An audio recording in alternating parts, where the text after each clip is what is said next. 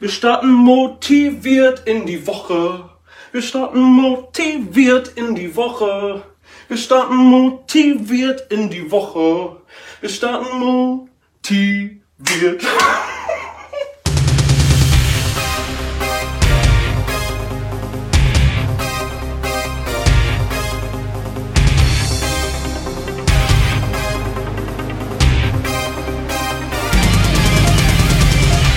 Sehr geehrte nach Sommereis speisende oder schon Lebkuchen in der Hand haltenden Zuhörerinnen, herzlich willkommen zu einer neuen Ausgabe des Comic-Podcastes Leseboot. Heute reden wir über zwei Themenspalten. Zu einem über Mangas, die mehr älter oder auch aktueller sein könnten, oder zum zweiten über farbfrische Comics. Das alles wird Gast gegeben von dem Mann, der beides lesen kann. Mama Mati! Einen wunderschönen guten Tag und herzlich willkommen zu Lesewut, eurem Lieblings-Comic-Podcast. Ich begrüße euch, mein liebe Internetäffchen, zu einer niegelnagelneuen Folge mit Band äh, 86. Heute ist der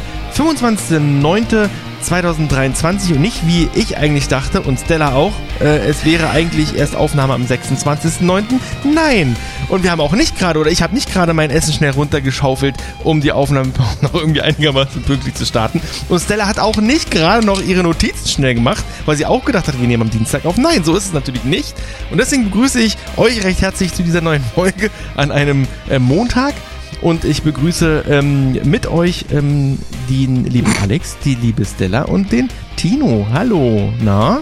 Wir Hallo. starten motiviert in den. Podcast. Wir starten motiviert in den Podcast. Wir starten motiviert in den. Podcast. Der Tino, dachten wir, ist dünner. Wir starten motiviert in Nein, den Tino, du hast das falsch verstanden. Die haben, Nicht die, also, die, haben so gedacht, buff. du, du, die haben gedacht, du bist äh, äh, hier ähm, The Rock, weißt du? Äh, glaube, liebe Grüße Äh, nee, eben, nee, du und bist Tobi. The Rock. Du bist The Rock. Ich bin The Rock und sie dachten, und sie ich dachten- bin. Sagten, du bist Keanu Reeves oder so, keine Ahnung. Keanu Ja, gut, aber Reeves ist Keanu aber Reeves wäre ja cool. Muskulös? Ja, aber der ist halt schon eher, eher, eher ist halt schl groß. äh, schlaksig. Nee. Hast du, die, hast du nicht die letzten Aufnahmen gesehen mit Norman Reedus, wo er in der Wüste Ja, sitzt? aber, und aber er ist, er ist ja kein Arme. Fleischberg. Er ist ja, Ja, schon eher sch schlaksig so. Also Diggi, du so, hast mich schon lange nicht mehr nackt gesehen, wa? Das- Ich bin ein richtiger Fleischberg. die, diese fleischigen Pobacken, die werde ich nie vergessen. Die ist fleischigen halt- Sportlerbrüste. immer noch dieses Klischee, dass, ein, also dass halt jemand, der Comics liebt und Videogames, nicht sportlich gleichzeitig sein kann, aber es funktioniert. Sehen wir ja, oder hört ihr, an den kraftvollen Stimmen.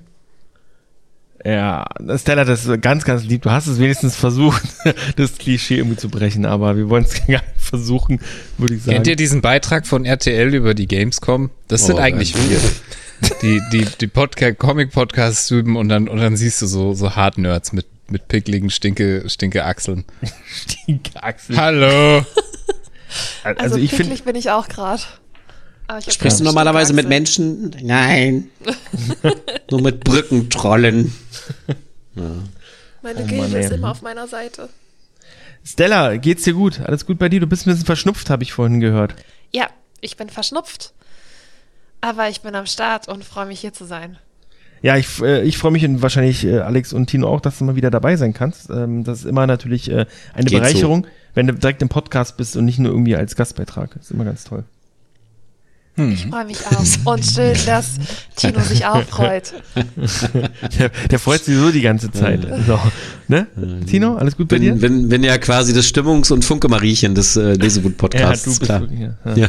Ja, richtig. Ja, jetzt. das, ähm, Richtig jetzt Stimmungskäferchen. Du bist ja, du. bist der Stimmungsring des, des Podcasts. Wenn, wenn, wenn du äh, rot wirst, Ja, dann ist so. müssen wir langsam aufhören.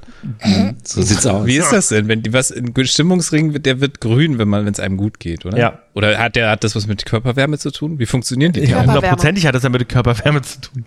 Ah, was? Okay. Aber eine Also wenn- wenn- Esoterikerin würde jetzt sagen, das sind deine Energiequellen in deinem Körper, die zeigen, wie es dir geht und die Geister um dich herum und was sie alles mit dir machen. Ich frage mich gerade, ob es das auch für einen Penis gibt, so einen Stimmungsring. Klar. Locker. Ja? Hundertprozentig. Oder so ein Die Frage stellt sich Stimmungskondom. gar nicht. Der, der ist bei Tino dann die ganze Zeit rot. Warum? Der ist ja nicht wütend. Nee, aber der Rot steht in dem Fall nicht für wütend. Sondern für erregt. Ja, zum Beispiel. Nicht so Ah, lustig. okay. Durchblutet, ich verstehe. ich hatte, Das, ich hatte das mal, ich Rot hatte meines ich Penisringes steht verstanden. für durchblutet, falls sich das jemand draußen dort an den Telefonapparaten gefragt hat. Und wenn er blau ist, ist er tot? Wahrscheinlich. Kurz davor. Hast du vergessen, den Ring abzunehmen? Über ein paar Stunden. Das kommt, das kommt, ich glaube, das kommt öfter vor, als man denkt, dass sich irgendwelche Leute, ähm, also Leute, wenn ihr Penisringe benutzt und euch damit nicht auskennt, nehmt irgendwas, was flexibel ist. Was Nee, vielleicht nehmt ihr einfach gar nichts, was ihr um euren Penis macht. Okay, Wieso cool. denn? Lass doch, wenn, wenn die bloß auf dem Penisring haben, sollen sie lieber einen aus Gummi nehmen, als irgendwie eine, keine Ahnung, eine Mutter. Ach, wie, du meinst, eine Schraubenmutter ist keine gute Idee? Nein, keine So eine, so eine Original 20er? Oder was auch immer? Schön draufschrauben und dann sich wundern, oh, das, das tut jetzt aber weh. Alex, Soll das wie, so? Wie, Alex Wien steht Mir noch? geht's jetzt wieder gut. Ich habe die Operation überlebt. Die Schraubenmutter ist auch noch ganz. Aber ähm, Das, Ich wie, möchte wie nicht soll das denn funktionieren? Also wie, wie soll, wie ich soll habe einen sehr kleinen Penis. Ach so, ja gut, okay.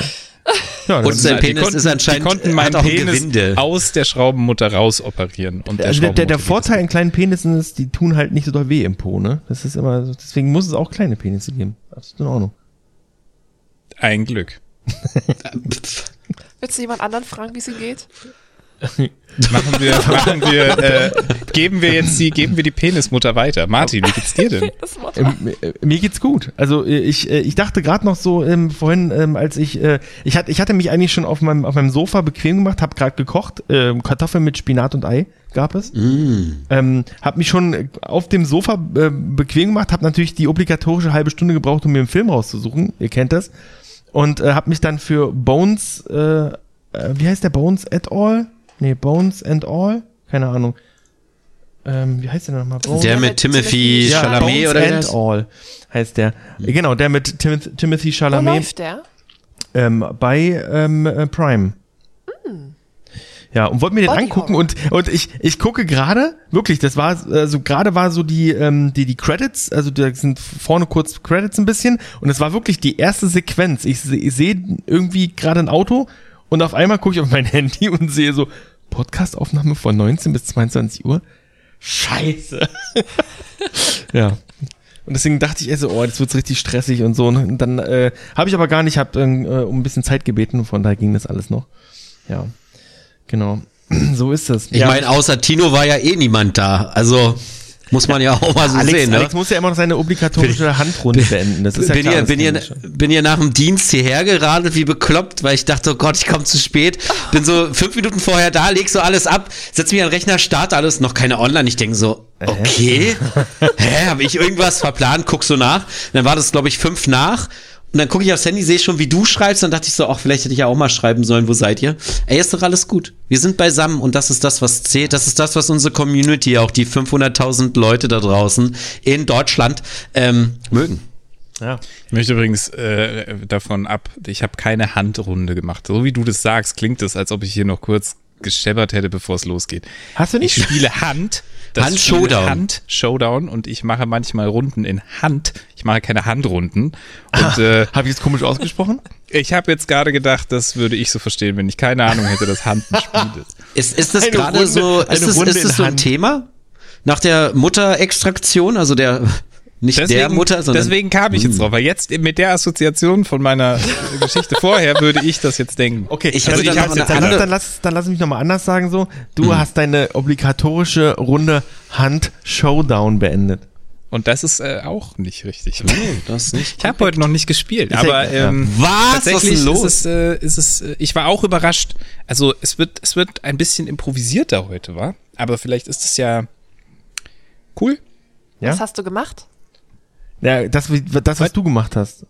Ah, doch, nur Notizen hast du ja, ne? Wahrscheinlich. Nein, deswegen sage ich ja gerade, Also. heute wird es ein bisschen spontaner, Genau. weil das, das hätte ich noch gemacht. Ja. Aber äh, ich glaube, wir kriegen trotzdem eine super Folge hin. Hä, immer. Also, das ist ja, das, das hätte man auch äh, überhaupt gar nicht thematisieren müssen, weil das hätte man am Ende Nö, eh nicht aber jetzt haben wir es so oft gemacht, dass es jetzt einfach das Thema ist, finde ich. Leute, jetzt können wir da, können wir uns da drauf ausruhen. Also, also wenn, ihr- wenn ihr nachher den Alex hört, ne, dann habt immer schon im Hinterkopf, der hat keine Notizen, ne? no pressure. Vielleicht wird es ja der beste Beitrag ever und alle so, Hey. ey, der Alex sollte einfach nie wieder was aufschreiben. Ich glaube nicht, dass die Leute uns deswegen hören, sondern eher für das, was wir transportieren in ihre Herzen. Die wie, wie sagen die Ärzte so schön, äh, du bist immer dann am besten, wenn es dir eigentlich egal ist, ne? So. Oh, wie war denn das Ärztekonzert, fällt mir gerade ein. Aber egal, das kann ich dich ja so aber, mal äh, privat äh, fragen. War, war sehr gut. Also ich äh, habe ja schon etliche äh, Ärztekonzerte gesehen als äh, als hartgesottener Ärztefan, ähm, aber ich habe sie tatsächlich noch nie in so einer kleinen Location gesehen. Also das war ja in der Columbia-Halle. Und ähm, das war schon echt äh, außergewöhnlich. Und äh, ich glaube, ich glaube, ich war auch noch nie in so einer warmen Location, weil normalerweise, äh, also ich war schon ein paar Mal in der Columbia-Halle und normalerweise ist die nie so warm gewesen. Keine Ahnung, was da los war. Ähm, sowohl der 13. als auch der 14.9., da waren die Konzerte, sollen wo, also auch das Konzert nach, also am 14., wo ich nicht war, soll sehr, sehr warm gewesen sein. Ähm, mir wurde mitgeteilt, äh, man habe sich wohl ähm, drei äh, Luftmoleküle in diesem, in diesem, in dieser Konzertlocation geteilt. Und äh, ja, also soll wohl sehr, sehr übel gewesen sein. Ähm, ich fand es auch übel an dem Tag, wo ich da war. Aber war ein cooles Konzert. Ähm, ja, und äh, gleich die, die Woche darauf bin ich ja dann in Madrid gewesen, davon wollte ich ja eh erzählen. Ähm, ich bin nämlich in Madrid gewesen, weil ich ja spontan entschieden habe, nee, ich glaube, ich hatte im letzten Podcast, hatte ich auch davon erzählt, ne, dass ich irgendwie schon Tickets, äh, Flugtickets habe und dass ich eine Unterkunft habe und äh, in so einer Na, kleinen ich glaube, das hatten wir in unserem, in unserem äh, internen. Ah, da hatten wir Ja, das. ja. Also, ich bin, äh, wie manche von euch wissen, äh, bin ich ja letzter Zeit ein bisschen obsessed äh, in, in, in, in, meinem, in meinem Lieblingsverein FC Union Berlin und ähm, gehe zu den Heimspielen, wenn es geht, aber fahre inzwischen noch auswärts. Und äh, ähm, für die, die Fußball verfolgen, wissen ja, die spielen in der Champions League und das erste, das erste Spiel war dann direkt auswärts in Madrid, wo ich mir dachte, so, ey, das ist so eine, so eine, so ein Ding, was du nur einmal im Leben irgendwie machst. Ne? Also Union in der Champions League nicht so oft und dann auch noch in Madrid. Und dann hatte ich mir ähm, an dem Tag der Auslosung direkt schon einen Flug gebucht. Ähm, und zwar einen Flug mit einem äh, Stopp in Brüssel zwischendrin. Und ähm, hatte mir eine Unterkunft in Madrid gebucht, die, die, die ich relativ teuer fand, muss ich sagen. Also grundsätzlich Unterkünfte in Madrid fand ich jetzt fand ich jetzt nicht so günstig und äh, so hat es mich verschlagen. Vielleicht kennt ihr das aus Japan, also manche, die vielleicht schon in Japan waren oder vielleicht mal irgendwie eine Doku gesehen hat oder bei, bei, bei Insta sieht man das auch ab und zu mal, äh, dass es Hotels gibt mit so kleinen Kabinen, wo man wirklich so eine einfach nur so eine kleine Kabine bucht, wo du halt ein Bett drin hast, einen Fernseher vielleicht, eine Steckdose. Meistens irgendwie sieht das auch so ein bisschen spacey aus, ne? Und so ein Ding habe ich mir dann gebucht. Und ähm, ja, hatte dann sozusagen bis eine Woche vor Abfahrt immer noch kein, kein Ticket. Also man konnte natürlich über den Verein ein Ticket beziehen, aber der Run war so groß, dass die dann so ein so ein Losverfahren gemacht haben. Und du konntest du dich anmelden, also ein Los äh, in die Trommel werfen, sozusagen in die imaginäre, in die virtuelle. Und dann, äh, wenn dein Los gewonnen hat, hast du die Möglichkeit gehabt, ein Ticket zu kaufen. Und äh, zusätzlich noch mit einem Fanflieger, also die haben auch noch drei Flugzeuge gechartert, um die Fans da irgendwie hinzukriegen. Und äh, der, die, Leu- die Personen, die gewonnen haben, die konnten dann wahlweise, also Tickets sowieso kaufen und wahlweise dazu noch einen Flug buchen. Und äh, ich hatte dann wirklich tatsächlich bei beiden, es gab dann zwei Verlosungen, bei der zweiten Verlosung auch kein Ticket gehabt und dann musste ich mir über ähm, über über Real Madrid dann ein Ticket buchen, was aber wiederum ein Problem war, weil Madrid natürlich keinen Bock hatte auf ähm, Union-Fans im äh, im Heimblock und hat dann für hat dann deutsche IP-Adressen und deutsche Kreditkarten gesperrt, sodass ich das dann sozusagen über Umwege übers Ausland über eine andere Person machen musste, die mir dann die Tickets gekauft hat.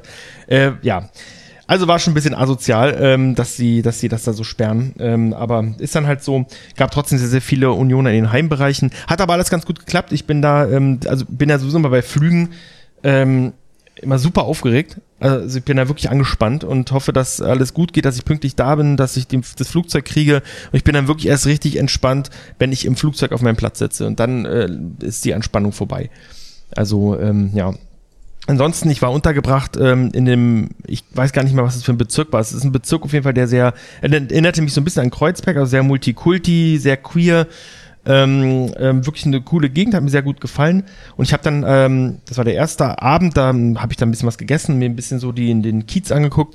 Und am nächsten Tag hatte ich mir so eine Tour geplant, ähm, an Sehenswürdigkeiten vorbei, ähm, die dann aber am Ende von der Tour sozusagen am Stadion ähm, enden.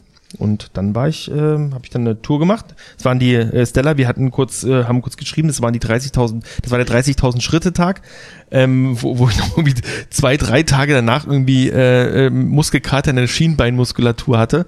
Äh, krass, weil das, das kannte mein Körper überhaupt gar nicht. Ähm, Ja, und ansonsten, ähm, ich hatte auch kurz mit Tom geschrieben, äh, mit, mit der, deinem Tom, äh, Alex, äh, deinem äh, Kumpel Tom, der uns ja, äh, der auch Hörer ist, ähm, weil ähm, ich hatte ja kurz äh, so ein Foto von, von, mein, von meiner Gänsehaut, als ich das Stadion betreten habe, ähm, hatte ich kurz ein Foto gemacht und dann hat er zurückgeschrieben und hat gefragt, ob ich ich, fand ich eigentlich ganz cool, ob ich Location Chills habe. Fand ich eigentlich ganz lustig, weil er kennt das auch, weil er irgendwie, glaube ich, Football-Fan oder so, ne? American Football. Naja, ist, ja, also Fan, aber vor allem auch aktiver Spieler gewesen. Ach so. Und, äh, Ja, krass. Soweit ich weiß, ganz lange Trainer. Ja. Ich bin mir nur nicht sicher, ob er aktuell trainiert. Ähm, aber ja, also er, er war auf jeden Fall in Stadien. Genau, und er meinte, er kennt das Ende. daher. Und für mich war das tatsächlich so, dass ich glaube damals, als ich das erste Mal in, in, im, im, äh, im Westfalenstadion war, da ging es mir noch nicht so, weil ich da noch gar nicht so die Berührungspunkte mit Fußball hatte. Ne? Also ich, ähm, das war bei Madrid ein bisschen anders, weil ich ja jetzt schon wusste, okay, äh, das ist halt was Krasses so, ne? Und äh, und äh, wenn man irgendwie sich mit Fußball äh, beschäftigt, dann weiß man, dieses äh, dieses Stadion des Bernabeu ist halt so ein einfach das einfach ein riesen monumentales Gebäude so, ne? Oder Bauwerk. Und ich bin halt wirklich rein so und habe eine so eine krasse Gänsehaut gehabt wegen wegen, wegen eines Stadions. Das ist schon echt äh, ungewöhnlich. Ähm, ja, also die Fankultur war dann wieder ein bisschen zum Kotzen. Also es gab so viele Aspekte, ohne jetzt näher darauf einzugehen, die, ähm, die so ein bisschen den, den Mythos Real Madrid entzaubert haben für mich, gerade was die Fankultur angeht. Aber das Stadion, das ist einfach krass. Und jeder, der irgendwie mal in Madrid ist, auch wenn ihr euch nicht für Fußball interessiert, allein wegen des Stadions, finde ich, kann man so ein Spiel mal mitmachen oder, oder eine Stadionführung. Das ist schon echt krass. Also, äh, weil man kommt auch vor allem von draußen rein und guckt so nach oben und sieht das, das Stadion und denkt so, da krass, ist schon ganz schön hoch.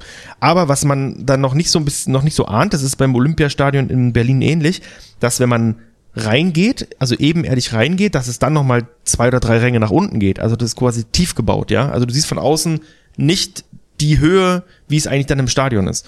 Und das ist schon echt beeindruckend. Und ähm, wie steil dann auch die Tribünen sind und so. Das ist schon, schon echt äh, beeindruckend. Ähm, sehr, sehr cool. Ja. Und äh, Rücktour hat auch alles geklappt, also war alles in Ordnung, bis auf die Unterkunft, die war so ein bisschen blöd. Das ist halt, ja, man muss halt wissen, dass man da, da auch, wenn, wenn da steht, das ist schallisoliert und ähm, das sind diese Kabinen ja übereinander, ne? Es ist schallisoliert, man hört trotzdem halt alles, was die anderen da machen. Wenn es sich einer umdreht, dann quietscht dann irgendwie das Holz und so. Also das äh, würde ich beim nächsten Mal auch anders machen, da würde ich mir, glaube ich, eher ein Hotelzimmer nehmen. Aber äh, grundsätzlich eine coole Erfahrung. Ähm, ja, und äh, jetzt am Samstag fahre ich nach Heidenheim. Erst Madrid und dann Heidenheim. Die haben ein ganz kleines, schnuckliges Stadion. Naja. So ist das. Ich werde auch zum Groundhopper, ich sag's euch, ey. ja. Das war Ja, meine Geschichte. Dann hast du, hast du auf jeden Fall keine, keinen Muskelkater mehr in den äh, Schienbeinen, weil dann kennen die das, wenn du durch die Gegend hüpfst.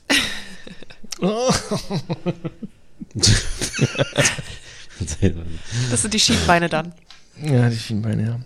Aber auf jeden Fall cool. Also Madrid an sich, ähm, ich, ja, hat, hat schöne Ecken, aber ist auch echt eine krasse Autostadt. Also es ist einfach, boah, der Verkehr, also das ist, wenn du dann wirklich in diese Hauptverkehrsknoten, Straßen kommst, das ist wirklich absoluter Abfuck. Also, ähm, ich habe schon von anderen gehört, dass das Barcelona wesentlich schöner sein soll. Also, die haben auch ein großes Stadion, obwohl es gerade umgebaut wird, aber ja, die haben auch ein großes Stadion. Könnte man sich gegebenenfalls auch angucken, wenn das fertig ist. Also umgebaut ist. Ja. Genau. Und sonst so? Will noch irgendjemand was Du erzählen? könntest ja einen Instagram-Channel aufmachen, wo Ja. du äh, Fotos von, von Stadien postest und dann wird, dann geht das viral und am Schluss wirst du eingeladen und dann fliegst du immer zu den Stadien und Ja. irgendwann bist du so Kommentator bei Stadienbau. Da kommen dann die Leute und dann sagen sie, und wie läuft der Stadionbau? Und du sagst, ja, also die, die Ränge hier vorne, die sind schon gebaut, die Stühle werden gerade angebracht. Wir sehen da hinten, die Lampen werden schon montiert. Und dann geht es aber halt drei Jahre so. Man Mhm. Das- kann immer zu dir reinseppen und den aktuellen Stand und nach, nach so zwei Monaten bist du schon komplett kaputt. Und so, ich weiß auch nicht. Da hinten wird Zement gegossen, keine Ahnung. Und irgendwann kommt Rasen. Ich hab, ich bitte holt mich hier raus. Das, das könnte ich nächstes Jahr tatsächlich bei Union machen, weil die äh, bauen ihr Stadion ja äh, zum Teil neu. Also da Oh, du es könntest so ein Ding machen, so ein äh, Timelapse. Schön eine Kamera irgendwo hin, hinsetzen. Ich glaube ganz ehrlich, dass sie das eh machen werden. Ich glaube, die stellen immer eine Webcam auf, dass du den Bau ja, warte mal auf. Weil, weil, Dann mach weil die, du das die, in gut und verkauf ihnen das Video für 1000 Dollars, Euros, was auch immer die Währung ist, in Dollar. der ihr da zahlt in Deutschland. Nee, weil die, die Union-Fans sind so äh, fanat in ihren, ihr Stadion, dass die da hundertprozentig eine Webcam aufbauen. Da, da, das kann ich mir nicht vorstellen, dass die das nicht machen. Würde mich wundern. T-Shirts mit dem, mit dem Blueprint vom Stadion, meinst du laufen? Äh, gibt's tatsächlich, kann ich dir sogar zeigen. Never mind. Kein Wieder eine Idee, wo ich denke, ich könnte Geld verdienen und mir erzählt jemand, nein, nein, nein, sorry, nein, das machen längst schon Leute. ja, also im Blueprint ist vielleicht jetzt viel, aber, aber ich sag mal so, so skizzierte, skizziertes, ähm, ne, so Hm, Stadion. Also, ja, ja, ähm, ja. Hey du, was ist denn das für eine Kacke?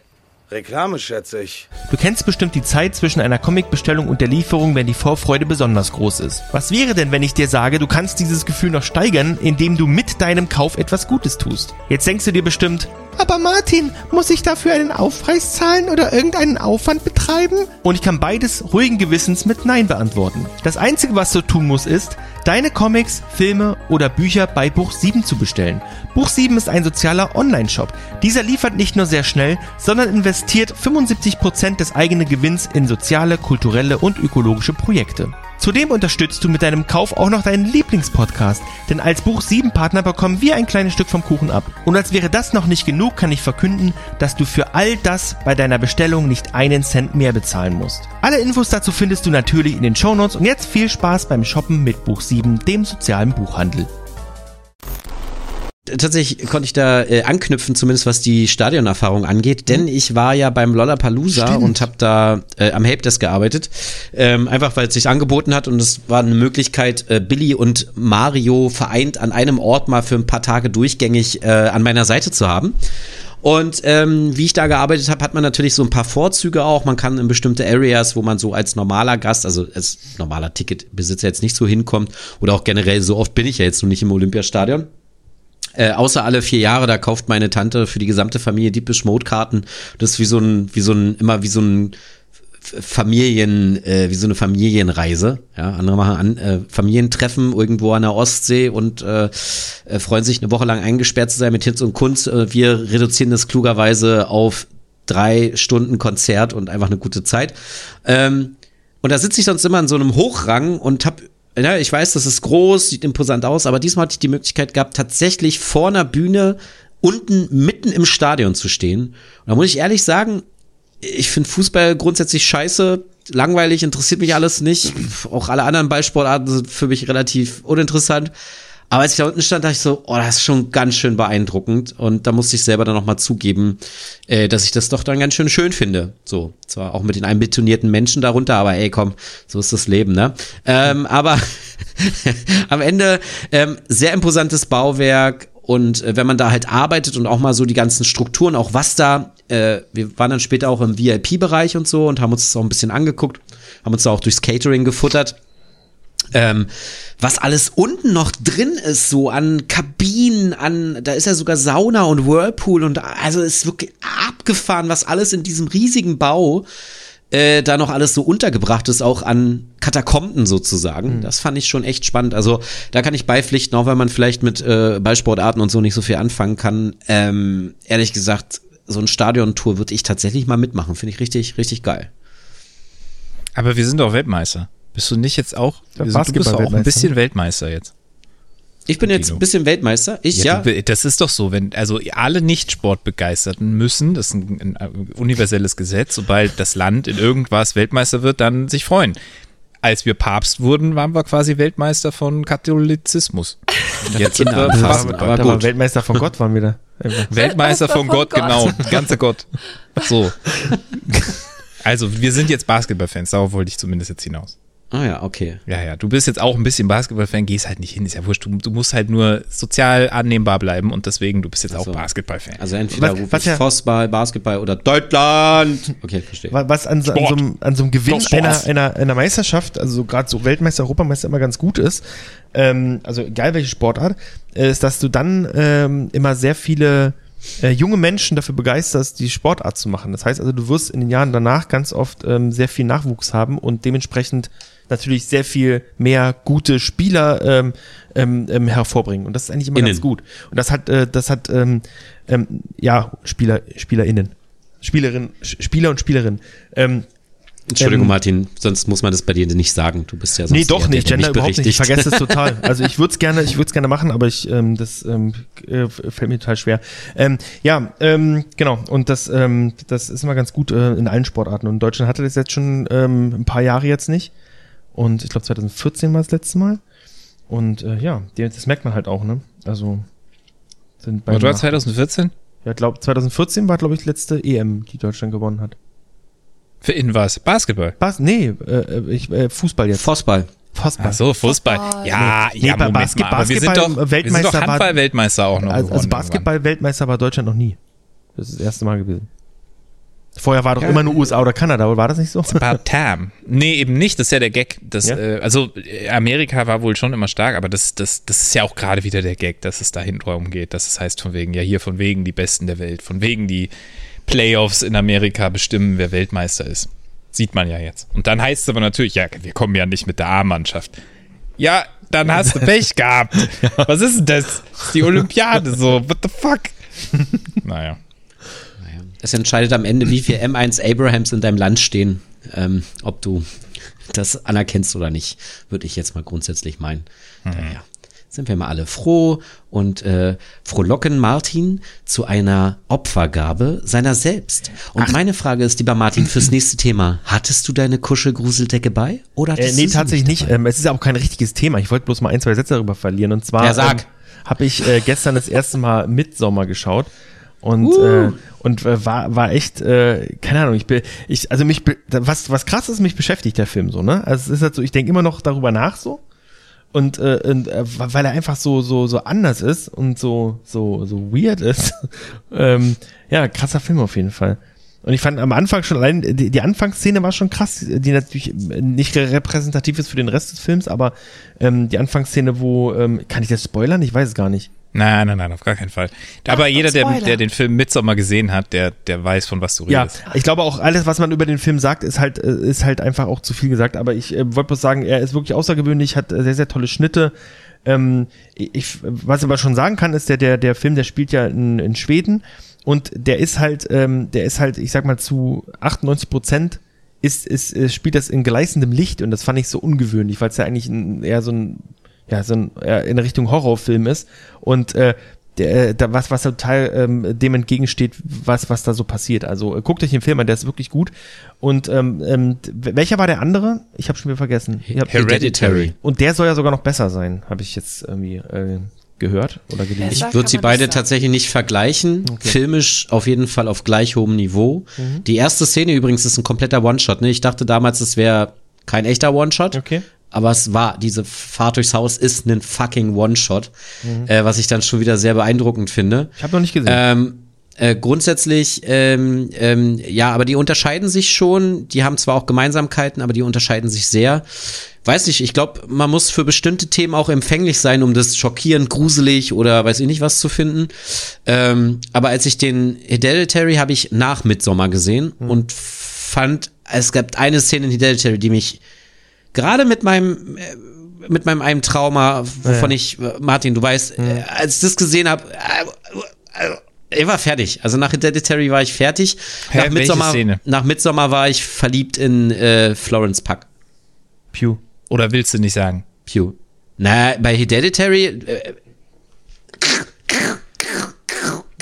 Ihr spoilert doch mich jetzt, Leute. Nee, ist ja kein, ich habe aber halt auch echt keinen Plan. Okay, gut. Also ich fand, ich fand bei beiden Filmen so beeindruckend, dass der Typ das schafft, so soziales Unbehagen rüberzubringen. Ja. Also so, sowohl diese Anfangsszene bei Midsommar mit dem, was dann folgt, als auch diese Szene, wo die, die, diese Familie dann am Tisch sitzt und so drum geht, dass du merkst, wer jetzt wem hier Schuld gibt. Und, und es ist ja sogar nachvollziehbar. So, man sitzt ja sogar selber da und sagt, ja, aber das wäre ja nicht passiert, wenn. Und aber auf der anderen Seite, es hätte auch nicht passieren müssen. So. Also wie dem auch sei, auf jeden Fall dieses, diese, diese unangenehme soziale Spannung, so, da ist eine, eine Situation, die gerade nicht gelöst wird. Alle wissen es, inklusive uns. Und die, die Charakter lösen es aber gerade noch nicht auf. Und wenn es dann auflöst, dann halt gleich Jesus Christ. Ja, also ich fand die als Horrorfilme nicht so gut, die beiden, aber diese Situationen machen das halt grandios. So dieses, das weiß ich nicht, das habe ich so noch nie vorgesehen. Ja. Also für mich war es so der Beginn, Folklore-Horror zu entdecken und auch äh, mehr ein Augenmerk drauf zu haben. Und ich finde Ist das ein. Genre? Ja, Folklore-Horror? Holy shit. und ich muss sagen, die haben für mich beide eine Tür geöffnet, die ich vorher in der Art nicht kannte. Es gibt ja noch so einen berühmten Film, der ist jetzt nicht von dem gleichen äh, Filmmacher mit Anna Taylor Joy, äh, wo es um Hexen geht. Der ist meiner Meinung nach ähnlich aufgebaut. Genau. Der ist ähnlich aufgebaut von der ganzen Atmosphäre und Ästhetik, finde ich persönlich. Und wenn man sich wirklich drauf einlässt und versucht zu fühlen, was die Charaktere fühlen, den Handlungssträngen zu folgen, haut einen das schon ganz schön stark um. Das ist ein ganz anderes Erlebnis, als wenn man sich jetzt, keine Ahnung, The Nun oder so anschaut. Was, Also sind halt keine Jumpscare äh, Ja, genau. Äh, äh, so er, er, br- er bricht halt, also das Genre wird halt aufgebrochen, spielt viel mit Erwartungen und ähm, gerade wenn man Midsommar ähm, das erste Mal irgendwie sieht, finde ich, ich habe da auch was komplett anderes erwartet. Ich fand's verstörend, ich fand's krass, wie bestimmte Sachen mir gleichgültig waren oder ich sogar als gerecht empfand. Ähm, fand ich sehr spannend, ähm, weil auch diese Fragen auch so ein Stück weit gestellt werden. Äh, wie, wie würdest du denken und handeln, wenn du vielleicht der Hauptcharakter wärst oder so? Ähm, genau, und als, als, als so, also es ist halt kein Film, der schockiert aufgrund dessen, dass du fünf Stunden lang einen dunklen Flur hast, dann kullert ein Ball lang und du weißt genau, okay, der kullert irgendwann zurück und dann steht rechts oder links irgendeine Nonne neben dir. ähm, wobei ich sagen muss, als Martin diesen Stadion-Shot rumgeschickt hat in der Gruppe, äh, also bei äh, mir und Tim quasi in unserer Gruppe zugeschickt hat, habe ich gerade Nun 1 geguckt und hab, hatte die ersten fünf Minuten hinter mir und hatte halt auch so eine Gänsepelle und habe das dann als Kontrashot hingeschickt, so ja, guck mal, ich äh, guck mir gerade Nun alleine nochmal an. Ähm, aber ja, die haben halt diese, das was Alex sagt, so, so eine krasse, bedrückende Atmosphäre und als Horrorfilm, ich würde es eher so als so, so Grusel, so Psycho. ja, ich finde Horror ist auch nicht der ne, richtige ähm, Begriff, aber es ist halt so, es hat halt Ja, man Horror-Elemente. Ne? So. Man muss dazu sagen, dass aber auch, ich weiß nicht, welche Umstände, äh, das wäre jetzt sehr spekulativ, aber es ist ja quasi äh, die Midsommar-Variante, die wir gesehen haben, die ist geschnitten. ja, es So, gibt, ja. aufgrund, so, es gibt noch eine ungeschnittene Variante, die mehr drauf zeigt, Hm. nicht expliziter drauf zeigt, aber noch mal länger, deutlicher zeigt, was mit bestimmten Personen eigentlich passiert wo ist hast, oder was wo da hast du los die, wo hast du das gesehen? Äh, äh, Making of auf der Blu-ray. Nee, ich meine, wo, wo, du, wo, so du den, wo du den das erste Mal gesehen hast, den Film Ach so, im Kino. im Kino. Weil ich habe nämlich jetzt gehört, dass die, dass die Kinofassung eine halbe Stunde kürzer ist. Und die, die, äh, Ah. die On Demand ist eine halbe Stunde länger. Und ich glaube, Ah, da sind die Sachen mit drin. Also Ah, vermutlich. Also Ja. ich fand, fand die schon sehr explizit. Ah, okay. Dann, äh, ich habe den, ich habe den auf, auf Amazon gekauft irgendwann. Dann habe Okay. ich direkt die längere gesehen, oder was? Wahrscheinlich. Also mir kamen die auch sehr lang vor. Also ich habe ich hab die, also das muss man auch mal sagen, also das, der, dieser Film hat ja einfach zwei Stunden das gleiche Pacing, ne? Also da ist ja, Ja, da ja ist ja, das stimmt. Da, also klar, das ist ein Spannungsbogen, aber das, das, äh, aber der, der Film ist, ist ja, ist ja einfach zwei Stunden lang konsequent in der, in der gleichen Geschwindigkeit äh, irgendwie so, ne? Hat also ist euch das nicht so, dass, gestört? Nee, mich überhaupt nicht, weil das hat mich gerade noch ein bisschen wahnsinnig gemacht, weil ja alles grundsätzlich total entschleunigt wirkte, ne? Also die, auch durch die, diese, durch die Personen, die dann dort ja in dieser, in dieser Kommune sind, das, das wirkt ja alles so entschleunigt und so und, äh, und also selbst die, die Szenen, die, die, äh, die, die total krass sind, sind halt einfach trotzdem so, so, so, so langsam und in dieser, in dieser gleichen Behäbigkeit irgendwie gedreht. Das fand ich total spannend. Mich hat es vom Pacing her sehr an japanische Horrorfilme erinnert, die finde ich auch ähnlich auf Stimmung statt äh, setzen. Mhm. Ja, so. stimmt. Ähm, und dementsprechend, äh, ja, mich hat, mich hat der tatsächlich abgeholt und ich habe den jetzt, glaube ich, auch schon drei, vier Mal gesehen oder so. Ähm, es gibt auch immer wieder Sachen, wenn man dann drauf achtet, die so am Rand so ein bisschen passieren und so. Also lohnt sich auch schon ein zweites Mal anzugucken. Also Okay. da macht sie jetzt hier kein Metaverse auf, okay. Aber so grundsätzlich fallen einem dann nochmal beim zweiten Mal gucken auf jeden Fall auch nochmal so extra Sachen irgendwie auf, so Kleinigkeiten. Aber wa- was, was, was mich, was mich da immer wieder, also das ist jetzt im Nachhinein dachte ich mir, ähm, ich wäre eine Person, klar, das ist, das ist bescheuert, weil das ist, ähm, das, das, das ist ja das Typische, was man sich bei Filmen immer die Frage, äh, oder das ist die typische Frage, die man sich bei solchen Filmen stellt, ist, warum hauen die nicht einfach ab so? Ich hätte ja direkt schon am Anfang, also, äh, da, da gibt's auch eine Szene, wo ich spätestens da wäre ich einfach weg gewesen. Da wäre ich keine Nacht länger dort geblieben. So, und, äh, und, und das check ich dann halt irgendwie nicht so richtig, dass man dann nicht einfach geht. Aber das ist ja so typisch äh, ähm, das äh, Genre, dass dann halt nicht alle einfach gehen, sondern dort bleiben, wo man sich dann denkt, so, ich wär weg, Leute, ciao. Es ist halt die Frage, ob du wirklich weg wärst oder ob der soziale Druck und der Gruppenzwang so hoch ist, dass du dich nicht lösen kannst. Ich, äh, da, äh, sowas hab ich nicht, ich habe keinen sozialen Druck. Also wenn ich irgendwo, ich gehe auch alleine irgendwo nach Hause, wenn ich keinen Bock mehr habe. Also, schon. also ich, ich wäre, ich Wir wäre alle sind mit gelaufen. Martin auf irgendeiner Party, irgendwas läuft schief und plötzlich Ah, sind wir äh, alleine da. Tino- Tino, du Martin so, Martin ist ich bin weg. schon im Tino, Ufer. Tino, du weißt das, wenn, wenn, ich, wenn ich auf einer Party Ja. keinen Bock mehr habe, fahre ich nach Hause. Ja, dann gehst du. Ja, so und äh, da, da wäre ich hundertprozentig, also nach einer Situation, also eigentlich schon vorher, also weil, weil ich einfach diese wie, wie, wie Tino schon sagt, diese, einfach diese Spannung, die da herrscht und wo du, wo du von Anfang an weißt, so, ey, stimmt irgendwas nicht, irgendwas ist hier komisch. Ja. Aber gut. Spätestens ab dem Moment, wo du dein Handy hättest abgeben müssen, Martin. Da wäre schon vorbei. nee, zwei mich mit, ich, ich glaube jetzt wieder nach Hause. Ne, die haben ja keinen, die haben ja keinen Empfang dort, das war das Problem, da wäre ich auch schon weg gewesen. Was, kein Breitband hier? Uh, uh. Ich dachte, wir sind Schweden in irgendeinem coolen skandinavischen Land, Alter, was ist hier los? Bu, bu, bu. Ja, in Schweden, in Schweden haben die, glaube ich, besseres Internet als in Deutschland. Also das ist schon sehr, sehr unwahrscheinlich. Äh, den glaube, Film haben sie ja gar nicht in Schweden gedreht. Ich glaube, den haben sie überwiegend irgendwo in Ungarn oder so gedreht. Bulgarien, irgendwie sowas.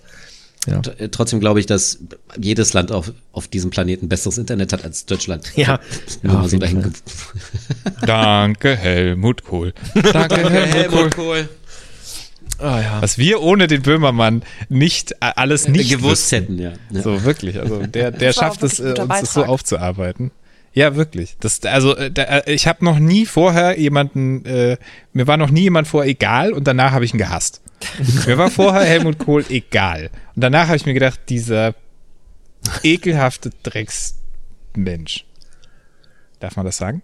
ja, klar. Ja, eben. So. Geschützter Raum, hier darfst du sagen, was du möchtest. Safe Space, hier darf man auch Tote beleidigen.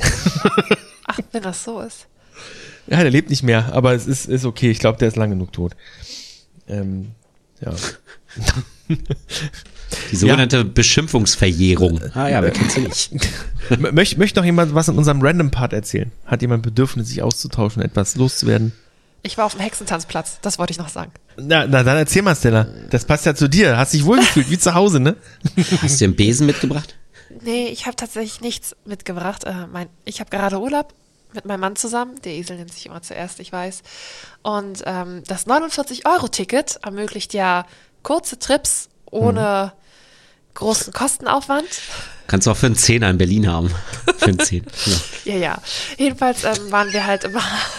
Ich musste das schnell abtun, es tut mir leid.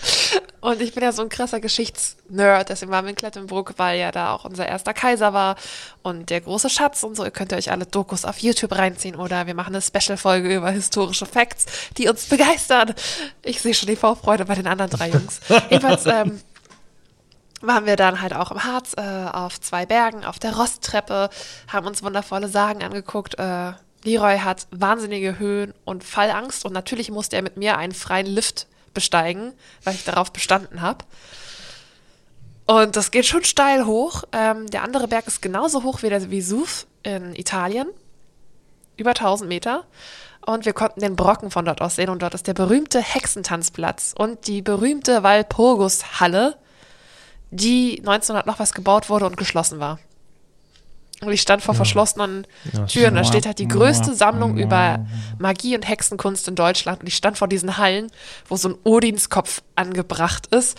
Und bin auf die Knie gefallen und war so, warum? Lasst mich rein! Naja, jedenfalls kann ich das sehr empfehlen. Wäre das nicht, wäre das nicht eigentlich kein Problem für dich, wenn du eine Hexe wärst? Jetzt mal nur mal so kritisch nachgefragt. Welches Problem? Na, Reinzukommen. die geschlossene Tür hättest du Hex, Hex aufmachen. Ich Hex, vor allem habe Hex, hab Hex. Hex Hex versucht, ich habe Lumus versucht, ich habe versucht, äh, nein, habe ich natürlich nicht. Ich habe nicht versucht, illegalerweise da irgendwas zu öffnen oder so. Siehst du so Leroy, wie er so eine Vitrine hinten noch schnell aus dem Bild so rauszieht von irgendwelchen gestohlenen Hexenartefakten? Aber Nein, Stella, nein, Stella, was Witziges, äh, äh, wusstest du, dass ich, dass ich jetzt in diesem Sommer auch in Quedlinburg war? Nee, wusste ich nicht. Ja, ich war, als ich doch meine, meine vermeintliche Norwegen-Reise probiert habe, die ja nun so ein bisschen schief gegangen ist, ähm, waren wir ähm, die letzten paar Tage in Quedlinburg. Nee, das ist voll an mir vorbeigeflogen. Ja, die Sind die beiden. Häuser nicht wundervoll dort? Ja, das ist krass, auf jeden Fall. Also, wow. Ich muss auch ehrlich sagen, wir waren ja danach kurz in Thale, wo diese zwei Berge sind. Mhm. Also in Thale, die Talsperre, die, die Lifte nach oben, der Hexentanzplatz, alles wirklich richtig, richtig, richtig toll. Mhm. Allerdings, der Ort Thale ist halt einfach, ich verstehe, warum man dort wegzieht. Wenn 20 Minuten später halt so eine schöne Stadt ist wie Klettenburg, ja. also wir sind da um 18 Uhr lang gelaufen, da war nichts. Also äh, ich habe mich gefragt, wo sind die Menschen? Ich kam mir halt vor wie in so einem Zombie-Film. Du hast da auf dem Berg voll die krassen Touristen, Bergsteiger-Gangs und ähm, so ein Funpark, wo du dann halt auch noch so ähm, Sommerrodelbahn fahren kannst und so kleine Aktivitäten vollziehen kannst. Und dann bist du in diesem Ort und das ist halt wirklich das letzte Kuhdrecksland, was man sich vorstellen kann. Da ist, die Häuser sehen scheiße aus. Die Jugend hat dort keinen Spaß und wir haben nicht viele Jugendliche dort gesehen. Ich habe auch keine alten Menschen gesehen. Ich habe mich wirklich gefragt, wo sind die Menschen hin? Wie kann man an den Bergen leben und den Ort nicht schön aufarbeiten? Aber alles andere ist da wundervoll und kann ich natürlich wärmstens empfehlen. Für alle Leute im Osten, besucht den Harz. Ja, sag ich Hartz auch. IV! Also, sorry. Gibt's Nee, nicht mehr Bürgergeld?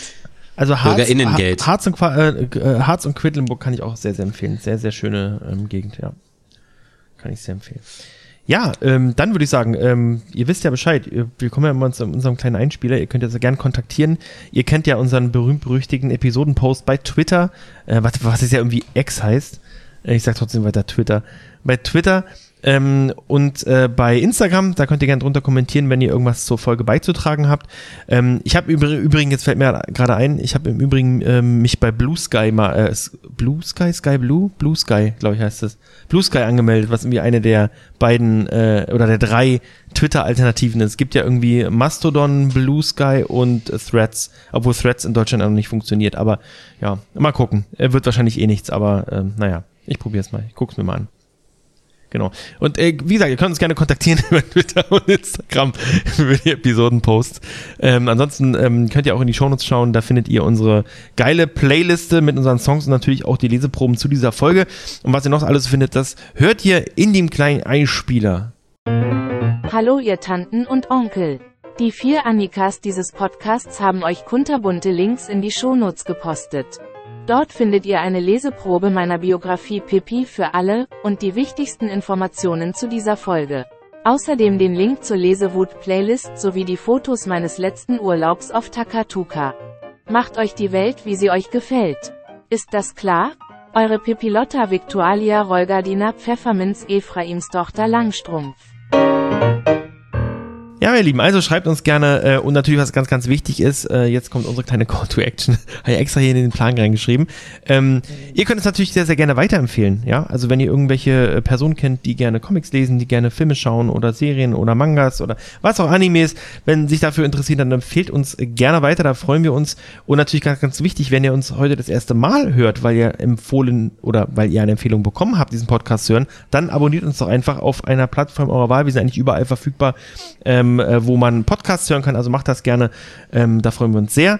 Und dann seid ihr äh, Teil der Internet-Äffchen-Crew sozusagen. Genau. Und wir ähm, kommen jetzt äh, zu einer Person, äh, die ihr ja heute schon gehört habt und nicht mit einem Gastbeitrag, sondern einfach mal live heute dabei ist. Äh, du hast ähm, du, du hast heute einen Manga mitgebracht, aber auch irgendwie einen ganz besonderen Manga, weil ich äh, ich muss sagen, ich ich hab- ich habe das ich habe sogar ein paar mal Werbung dafür bei Instagram gesehen, was das schon sehr sehr ungewöhnlich ist. Und äh, den hast du heute mitgebracht. Ich bin schon dran. Wuhu. Ja. Ja, ich möchte heute mit euch über etwas sprechen, was Martin bei Instagram als Werbung ähm, eingeflößt wurde. Und natürlich wäre ich nicht ich, wenn ich euch etwas vorstelle, was aus unserer heutigen Zeit ist. Den Manga, den ich euch heute vorstellen möchte, ist aus dem Jahr 1983 und wurde damals. Dankeschön, aber ich bin noch nicht fertig. Warte bitte, Chino. Ähm, das, jetzt hast du mich voll aus dem Konzept gebracht. Let's wing it. Let's wing Kommt it. hinaus. Ja, der Manga kam in Japan 1983 raus. Und warum dieser Manga so besonders ist, liegt daran, dass er vom Meister Hayao Miyazaki stammt. Das Ganze wurde zwischen Prinzessin Mononoke und Nausicaa geschrieben. Und wenn ihr diese beiden Filme gesehen haben solltet, wovon ich ausgehe, weil ihr seid kultivierte, tolle Menschen hier, wird euch dieser Manga bestimmt gefallen. Wir reden heute über Shunas Reisen. Das Ganze kam letztes Jahr in Amerika raus, nämlich im Februar 2022. Und dieses Jahr im Juli, September in dem Dreh, ich bin mir gerade nicht sicher, ich glaube September 2023 ist das Ganze bei dem Buchverleger Reprodukt rausgekommen, von dem ich noch nie in meinem Leben was gehört habe. Oh, ich habe sogar was von Reprodukt. Einem- Ich, ich kannte die Firma nicht. Ja, die, macht, die machen eigentlich äh, sehr viel Indie-Comics. Also so sehr, ja, Indie-Comics. Ja. Reprodruck oder Reprodukt? Reprodukt. Reprodukte. Produkt. Ähm, Ja. Das Ganze ist ein Farbmanga, der stolze 160 Seiten beträgt. Die Story ist ca. 147, 150 Seiten lang. Ihr habt ein paar Zusatzseiten drin mit einem Interview mit Hayao Miyazaki.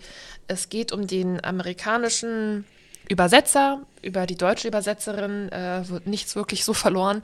Ihr habt ein paar Facts, worum es geht, wie die Zeichnungen entstanden sind und sehr viel Farbspaß. Also für jemanden wie mich, der hauptsächlich Mangas liest, ist es immer ungewohnt, mal was Farbiges in der Hand halten zu dürfen. Natürlich habe ich auch ein paar Comics schon durchgeblättert und aufgegessen, aber es ist trotzdem immer wieder aufregend, kein Artbook in der Hand zu haben, sondern Manga. Und der Zeichenstil ist wirklich wunderschön. Es ist sehr weich alles gemalt.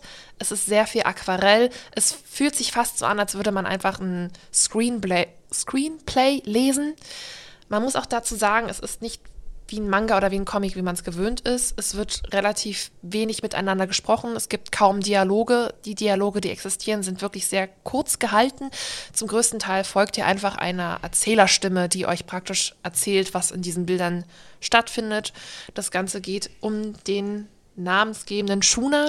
Das ist ein Prinz aus einem kleinen Tal, was sehr kahl ist. Also wenn ihr Bock auf ein bisschen Dune und Prinzessin Mononoke durchmischt habt, ist, glaube ich, Shunas Reise auch was Gutes für euch.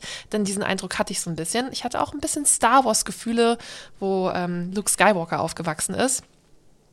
Es ist alles Tatooine. sehr. Tatooine. Es ist alles relativ wüstenhaft. Die Leute sind sehr reserviert, leben in ihren kleinen Ausbuchtungen. Es gibt, wie man auf dem Cover sehen könnt, falls ihr euch das aufmachen könnt, ähm, Yakuls. Die kennen wir aus Prinzessin Mononoke. Das sind so Reittiere die wirklich sehr schön sind. Und ja, es gibt kaum was zum Anbauen. Die Menschen sind relativ alt. Ein paar Junge gibt es da. Und irgendwann kommt ein alter Mann in dieses Tal hier reingestrampelt. Schuna findet ihn, möchte ihn mitnehmen, rettet ihn, bringt ihn zu sich in sein kleines Hüttchen. Da gibt es so alte, weise Hexen, die versuchen, den alten Mann äh, ähm, zu heilen, ihn aufzupäppeln, aber das bringt alles nichts. Er ist viel zu lange durch die karge Landschaft gewandert, völlig aufgebracht und erklärt dann selbst, dass er ein Prinz von irgendeinem anderen Tal ist und die ganze Zeit nach den goldenen Samen gesucht hat. Dieser goldene Samen sind nicht Samen, wie ihr das jetzt vielleicht in eurem schönen Köpfchen habt. Es geht um Samen von Pflanzen. Boah, genau, gerade Tino. Du brauchst gar nicht so gucken, als ob du nicht, weil er so, was? Keine Ahnung, was du jetzt meinst. Ich habe doch die Blicke gesehen. Und ähm, diese goldenen Samen sind halt so Getreidesamen.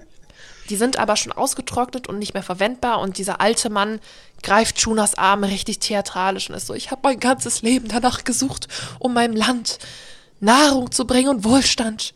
Such nicht nach diesen Samen. Und er ist tot.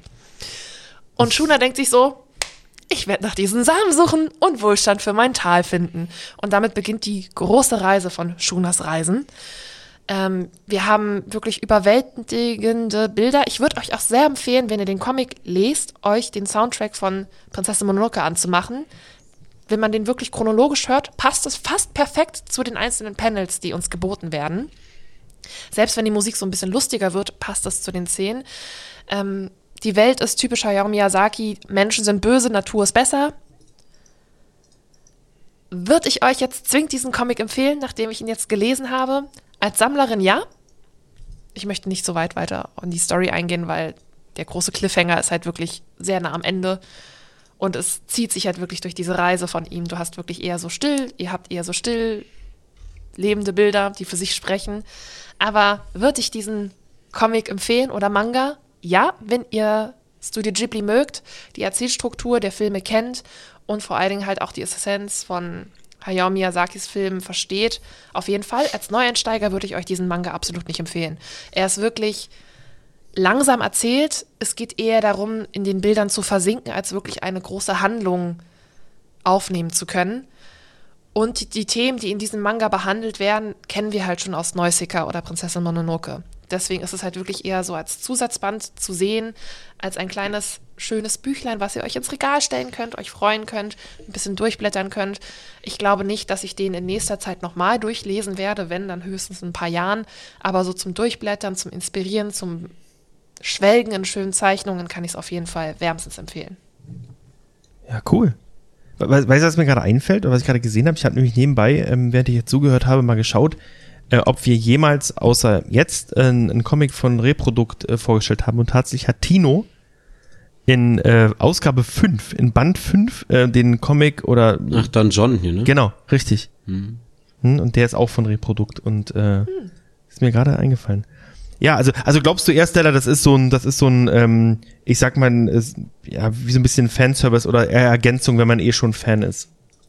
Würde ich sagen. Also, das hat bestimmt einen Grund, dass äh, diese Geschichte so lange nur in Japan herausgebracht wurde, da auch in mehreren Bänden. In so, es gibt so ganz kleine Mangas, ich habe vergessen, wie man die nennt. Die sind kleiner als die normalen Mangas. Und ähm, es sind auch nur sechs Kapitel. Also dieser Manga umfasst nur sechs Kapitel. Das sagt vielleicht auch sehr viel darüber aus, wie groß die Geschichte ist. Ähm, also, wenn man generell Studio Ghibli-Fan ist, würde ich sagen, es ist Must-Have. Für den Preis vor allen Dingen. Das Ganze kriegt ihr für 20 Euro. Es ist halt komplett farbig. Es ist Hardcover. Ich finde, das ist unschlagbar, meiner Meinung nach. Ähm, und wenn man halt den Zeichenstil sehr mag, dieses weiche, leicht aus den Outlines tretende Farbschema, ist es halt auch perfekt. Es ist halt auch alles sehr stimmig. Also rein künstlerisch würde ich sagen, holt euch das. Storytechnisch ist es halt wirklich was für einen Nachmittag auf der Couch sitzen oder auf dem Balkon bei der Abendsonne. Es ist nichts, was einen komplett bewegt oder eine neue ethische Sichtweisen eröffnet, meiner Meinung nach. Ah, schön. Ähm, was ihr nicht wisst, liebe Äffchen, ich, ich habe ja unser, also was, was wir heute mal, wir haben ja seit langem, das haben wir seit langem mal wieder, dass wir tatsächlich alle ähm, einen Manga oder einen Comic vorstellen. Das ist äh, so eine kleine, kleine, nicht Premiere, aber zumindest ist es eine, eine kleine Seltenheit. Ähm, und ähm, wir haben heute so, so zwei kleine Blöcke. Und zwar haben wir einmal einen Manga-Block und einen Comic-Block. Und äh, der Alex, der hat äh, nämlich auch einen Manga mitgebracht. Nämlich äh, den, den Manga, wie, wie heißt der, Alex? Ma Manhole. Wie bitte? Das so ausgesprochen? Also, aber ich, ich glaube, ich glaube, ähm, äh, ich bin da dämlich und das ist das englische Manhole macht auch mehr Sinn, weil es geht um Gummi Gullideckel. Ähm, ja, Manhole habe ich mitgebracht. Ähm, lass mich nochmal meinen Song anstimmen. Ihr müsst euch Michael Jackson im Hintergrund vorstellen. Den Beat It Sound. ja. Just wing it. Just wing it. Also wir wingen das jetzt hier. Das wird fantastisch. Willkommen zu meiner Vorstellung von Manhole. Ähm, ich habe gerade mal vorher noch geguckt. Äh, Tetsuya Tsutsui, Tsutsui äh, hat ein paar abgefahrene Sachen gemacht. Ähm, der ist, äh, der, der, der hat einen Haufen, einen Haufen Preise gewonnen sogar und so Shit. Natürlich habe ich den Tab jetzt zugemacht, weil ich fantastisch vorbereitet bin. Aber ähm, das ist eins seiner frühen Werke. Äh, worum geht's? Es ist eine Geschichte, die in drei Bänden erzählt wird und äh, man kann sagen, es ist ein Horror-Thriller. Doch, kann man schon sagen. Es geht damit los, dass ähm, in der Stadt Tokio so in so einem äh, äh, wie heißen diese Bezirke außenrum? Also Tokio ist ja riesig, ne? Aber da gibt es doch immer diese Außenbezirke. Ich nehme an, in sowas, also in so einem Außenbezirk. Halt, die Gebäude sind flacher, whatever.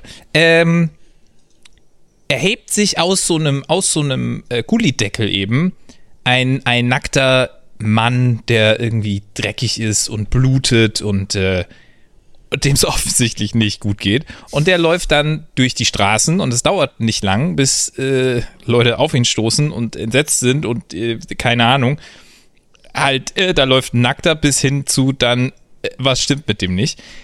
Er wird dann so, er, er stolpert so in so einen anderen Typen rein und ähm, der ist natürlich total entsetzt, weil er direkt vor ihm steht und er, er wirkt dem dann mehr oder weniger so eine so eine blutige Suppe ins Gesicht. Also es ist richtig, äh, richtig angenehm, geht gut los ähm, und fällt dann quasi tot um. Und bei der, bei der äh, äh, Autopsie kommt dann raus, der ist eben gestorben, weil er, weil er Parasiten in sich hatte. Sogenannte Felarien. Hab ich vorhin, äh, vorhin auch gegoogelt, das sind Fadenwürmer. Aber Fa Felarien sind wohl spezielle Fadenwürmer. Also es ist auf jeden Fall Body-Horror-mäßig, ne? Also diese Fadenwürmer, die bei der, bei der ähm, Autopsie, die, die wuseln dann so durch den Augapfel von dem, ne? Und dann ziehen sie da so raus und dann stellen sie fest, okay, irgendwas ist da. Die Polizei geht dann also in die, äh, in die Kanalisation, um der ganzen Sache auf den, auf den Grund zu gehen und zu gucken, wa, was ist da Phase. Und ich will, ich will nicht zu sehr auf den Plot eingehen, weil am Ende des Tages wing ich das gerade und zum anderen will ich es ja auch nicht spoilern. Aber äh, tatsächlich kann man schon so, so sagen, es, es kommt da eine Art ähm, Saw Geschichte mit rein. Also man, man kommt dann so drauf, dass irgendjemand äh, diese, also Verbrecher äh, mit diesem Zeugs quasi infiziert, mit diesen Filarien infiziert. Und die dann eben auch so ein bisschen, ich will jetzt nicht zombieartig sagen, aber auf jeden Fall nicht mehr ganz sie selber sind. Und halt aber auch vor allem höchst Infektions... Äh. Und das mehr oder weniger so ein bisschen aus, der, aus, der, aus den Bahnen gerät. So kann man schon mal sagen. Und ähm, das ist so ein Teil der Geschichte. Und ein anderer Teil ist eben, dass es äh, auch, auch so passiert, dass plötzlich äh, Mücken eben Teil dieser Sache sind. Und sie finden dann eben später zum Beispiel ähm, tote Körper, die halt von Mücken komplett zerstochen sind und dann entsteht natürlich ein Riesenproblem für die Bevölkerung, weil wenn diese Mücken jetzt rumfliegen und Leute stechen, you, you see my point. Also es ist schon, es ist schon abgefahrene Geschichte, die, die, die crazy Dimensionen annimmt und man verfolgt eben diesen, diesen äh, Detective und diese Polizistin bei dem Versuch, das aufzuklären. Weirde Charakter teilweise auch mit drin, also dieser eine Typ, der eben die, diese, diese, äh, äh, Verbrecher da bewusst damit infiziert. Ähm, ist halt ein mysteriöser Dude, ne? Immer mit Maske und Krams. Und es ist, es ist auf jeden Fall ähm, eine abgefahrene Geschichte, ohne dabei extrem Manga-esk zu sein. Also es ist nicht dieses typische Manga-Ding. Auch von den Zeichnungen her. Es ist ja. äh, interessant realistisch, finde ich. Also die, auch die Figuren auch wenn sie gezeichnet sind, haben irgendwie viel Realistisches an sich und auch, auch also er muss ja wirklich sagen, dieser Body Horror, wenn die dann da überall diese Viecher haben und dann, also dem einen platzt dann auch der Kopf, deswegen, boah, das ist wirklich krass gut gezeichnet. Ähm, genau. Äh, aber, aber kann ganz, ich empfehlen. Ganz kurz, um da, um da ein zu, zu, zu, zu äh, um, um was dazu zu sagen, ähm, zu dem Zeichenstil, was hier wirklich, finde ich, auch total auffällig ist, ist eben nicht dieses typische Manga-eske, also dass du sagst, du hast jetzt so riesige Augen oder was, sondern das ist wirklich relativ äh, ähm, realistisch und erwachsen gezeichnet. Also ähm, mhm. ähm, ist mir auch sofort aufgefallen. Stella, du bist da auch, du bist da auch im Manga-Thema. Hast du vielleicht auch noch was dazu zu sagen? Ähm, Bezirke in Japan nennt man Präfekturen. Ah, ah stimmt. Das, genau. das wollte ich nicht so hinausschreien. Ähm, bei den Namen klingelt es ganz doll bei mir, dass ich von dem schon mal was in der Hand gehalten habe, aber ich komme nicht drauf was. Und ich möchte jetzt auch äh, nicht Google eröffnen und äh, mir Wissen aneignen und dann so tun, als ob ich es gewusst hätte. Ähm, ich schon. Äh, Noise eventuell könnte ja. das sein, dass du Noise kennst, weil das ist ich auch. Ich glaube ja. Ähm, den Zeichenstil finde ich auch sehr ansprechend, wobei ich auch sagen muss, was ist Manga-esk? Also es gibt halt diese 90s, ja, 80s Animes. Jetzt, ne? Genau.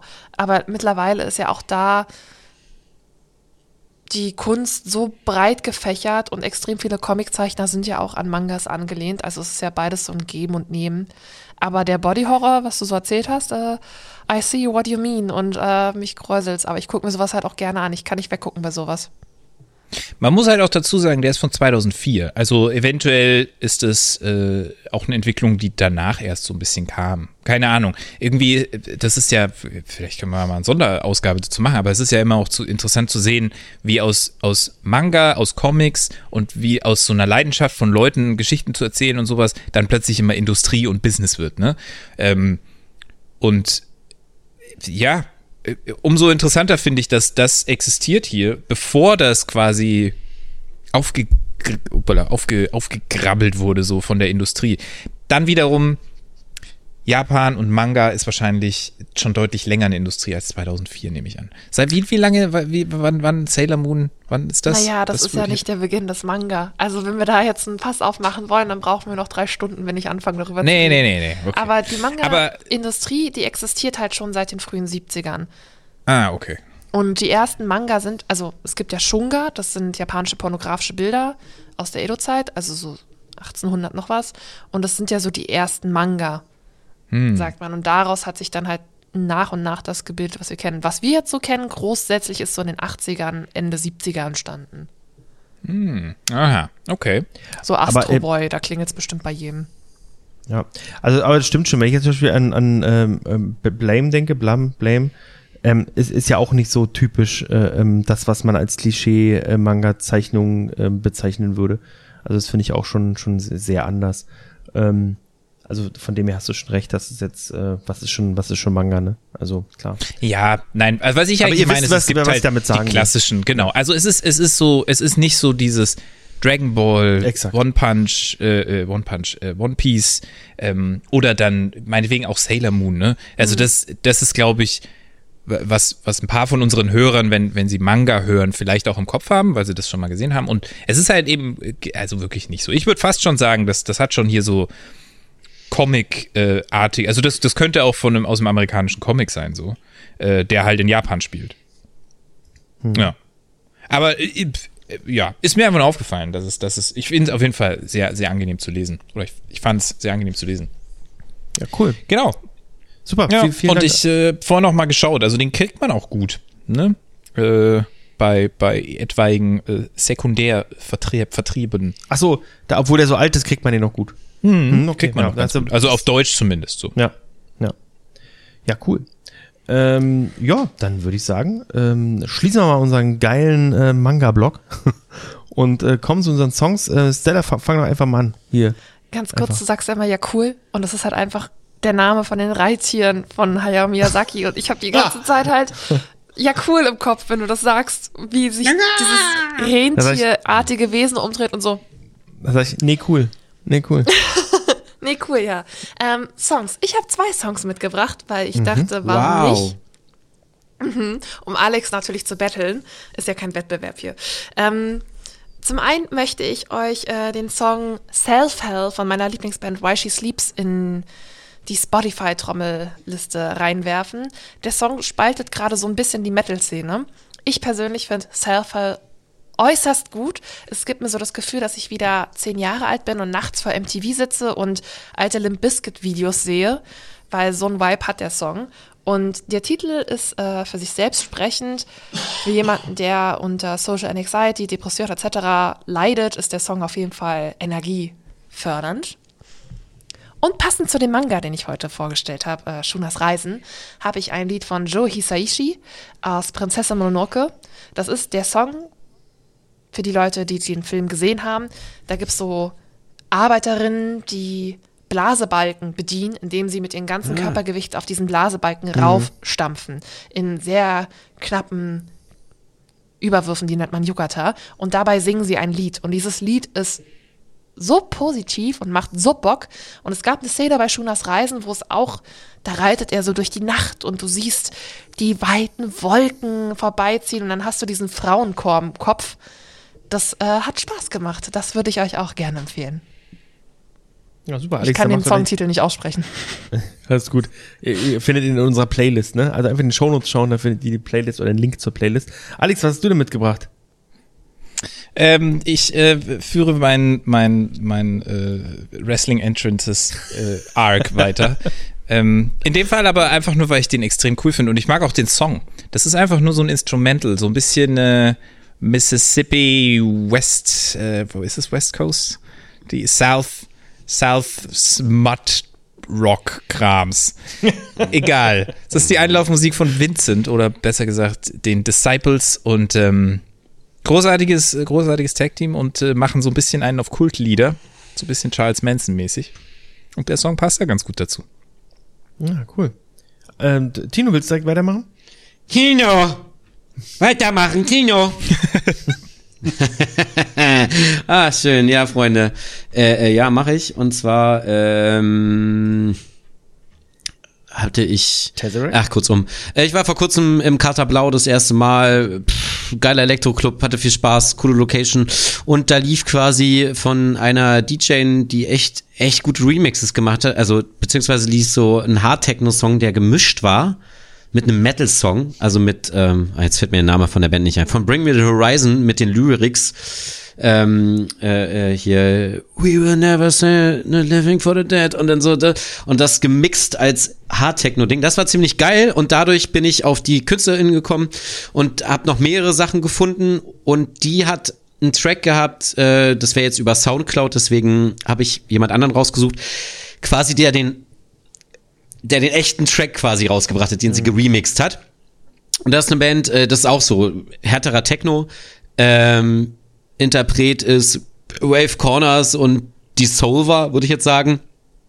und äh, Even Mike von dem Album äh, Hot Steel und der Track ist einfach, ich, ich feiere den so hart als als äh, äh, als äh, nochmal Remix und so fand ich den auch geil, aber das Original finde ich schon ziemlich habe ich richtig Spaß mit.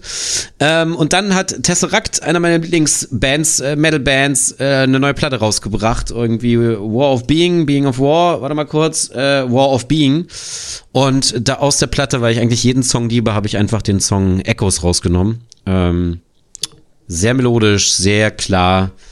Und äh, wenn es Leute gibt, die sagen, ja, Metal müssen immer hier so äh, und unmelodisch und nur Rumgeschreie, Blödsinn. Wir haben viel zu bieten, ihr nur so wenig, das werdet ihr auch eines Tages erkennen. Happy Birthday. Schön. Ja, äh, apropos äh, ähm, Gitarrenmusik, ähm, ich habe nämlich eine Band entdeckt und zwar, ähm, wie ihr vielleicht wisst, äh, stehe ich absolut auf 80er Jahre Musik, unter anderem. Ähm, und zwar bisher ähm, habe ich ja nun viel, entweder wirklich Musik aus den 80ern gehört oder eben so, äh, so ähm, Retro-Wave-Kram und so, ne? Ähm, und ich habe eine, eine Band entdeckt, äh, die nennt sich The Night Flight Orchestra. Und Ah, kenn ich. mit dem Song äh, Gemini und ähm, die machen tatsächlich so 80er Jahre Power Rock. Und das ist schon echt gut. Das, ist gut, es macht wirklich Spaß. Und dann habe ich äh, äh, darüber hinaus entdeckt, dass es da halt tatsächlich äh, mehr von gibt. Also es gibt wirklich mehrere Bands, die halt solche Mucke machen. Und das macht halt echt Spaß so. Und da bin ich gerade so ein bisschen auf hängen geblieben, jetzt so, ich sag mal, 80er Jahre Rock zu hören, der ja eigentlich jetzt, ich sag mal, mit heutigen Mitteln gemacht ist. Äh, gefällt mir wirklich sehr, sehr gut. Und als zweites ähm, habe ich äh, mit reingepackt, und zwar Paula Carolina mit Schreien. Ist mir jetzt vor kurzem erst irgendwie äh, über den Weg gelaufen, die Dame. Ähm, äh, wer Neudeutschen Welle-Kram mag, der sollte da mal reinhören. Ähm, wirklich ähm, ja, ja, aufstrebende Künstlerin, die früher schon mal ein bisschen was gemacht hat, irgendwie, ähm, aber noch komplett andere Musik gemacht hat. Und jetzt irgendwie äh, mit so mit so äh, neue deutsche Welle äh, artiger Musik äh, am Start ist. Ähm, und ähm, live auch ganz gut zu sein scheint. Also ähm, hört da gerne mal rein.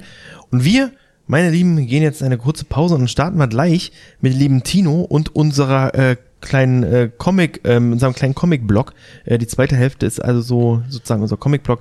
Also ähm, äh, nehmt euch, äh, holt euch was zu trinken, äh, legt die Beine hoch und dann geht's gleich weiter.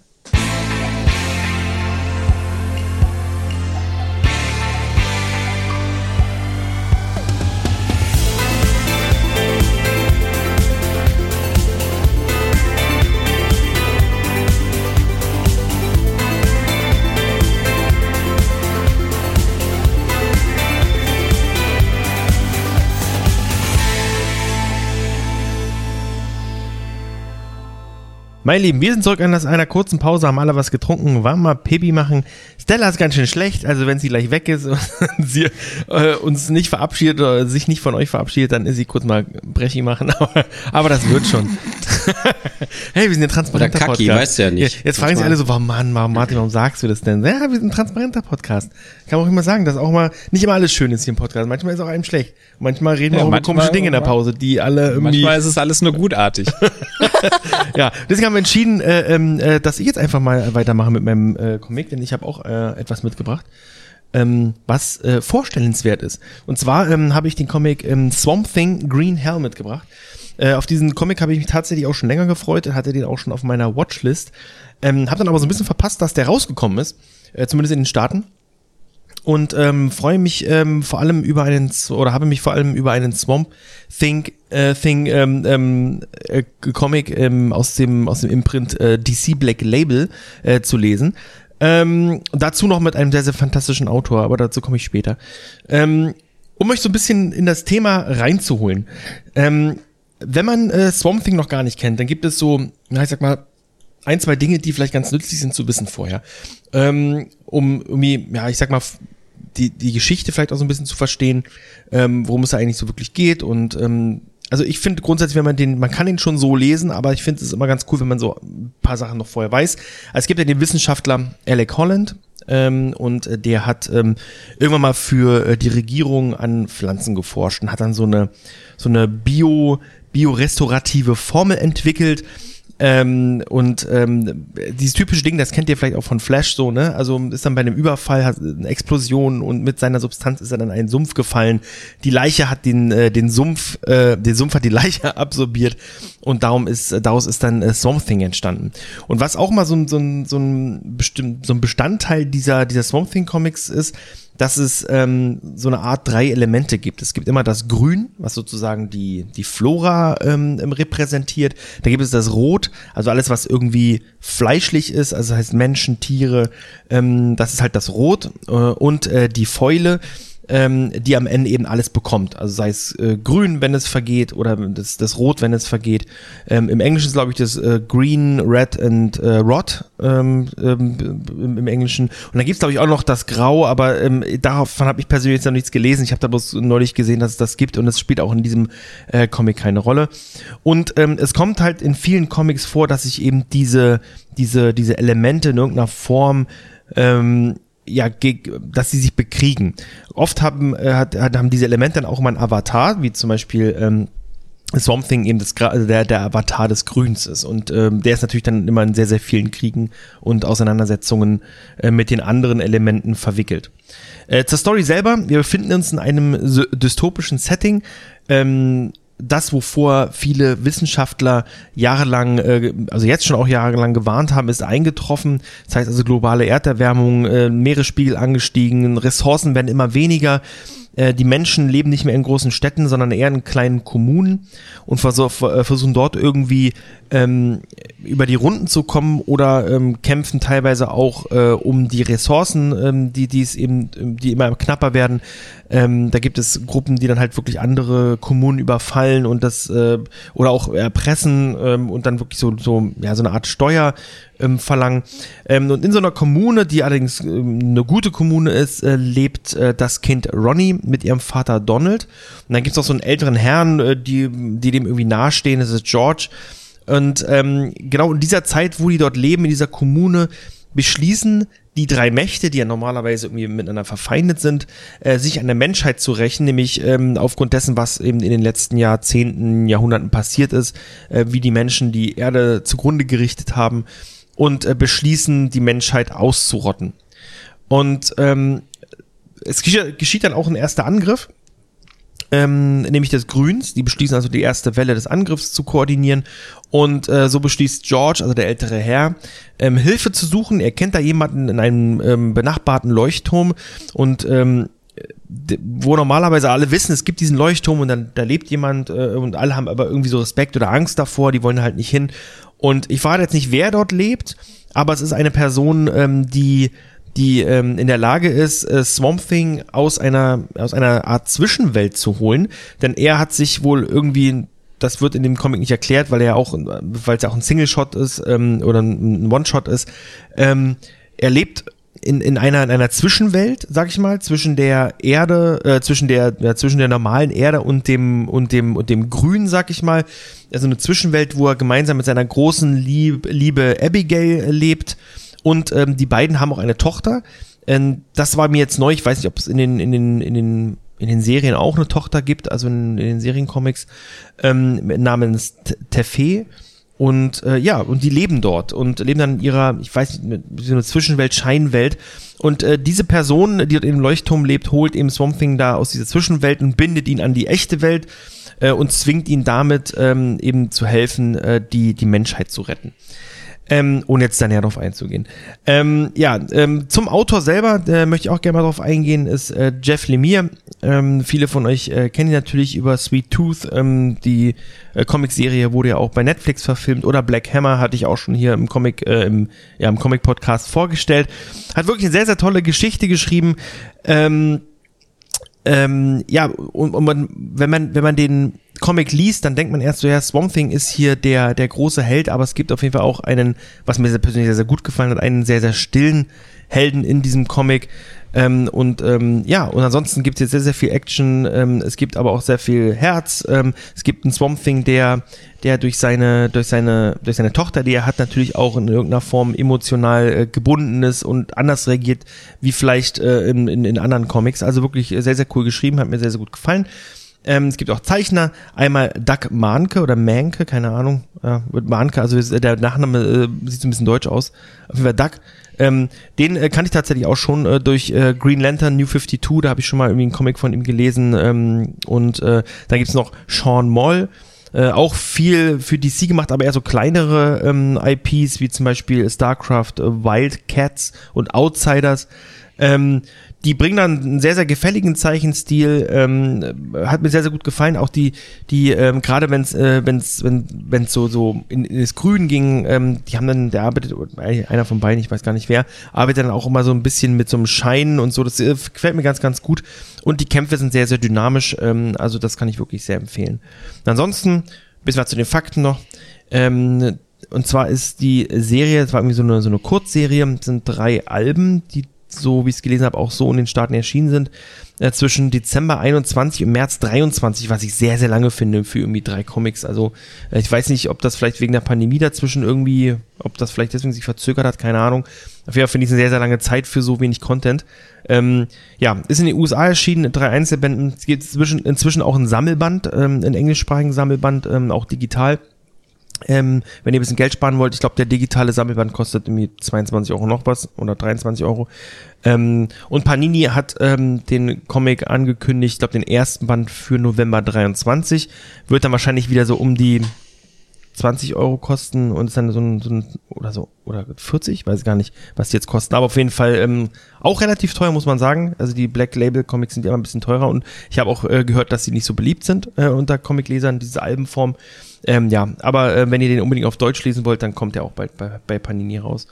Ähm, und äh, das hat mich jetzt äh, ehrlich gesagt äh, so begeistert, dass ich ähm, angefangen habe. Ich habe nämlich noch die ähm, die Swamp Thing ähm, Deluxe Edition äh, von Alan Moore, also Alan Moore, der ähm, der Guy, der auch ähm, Watchmen geschrieben hat, der hat ja einmal die Swamp Thing Reihe übernommen.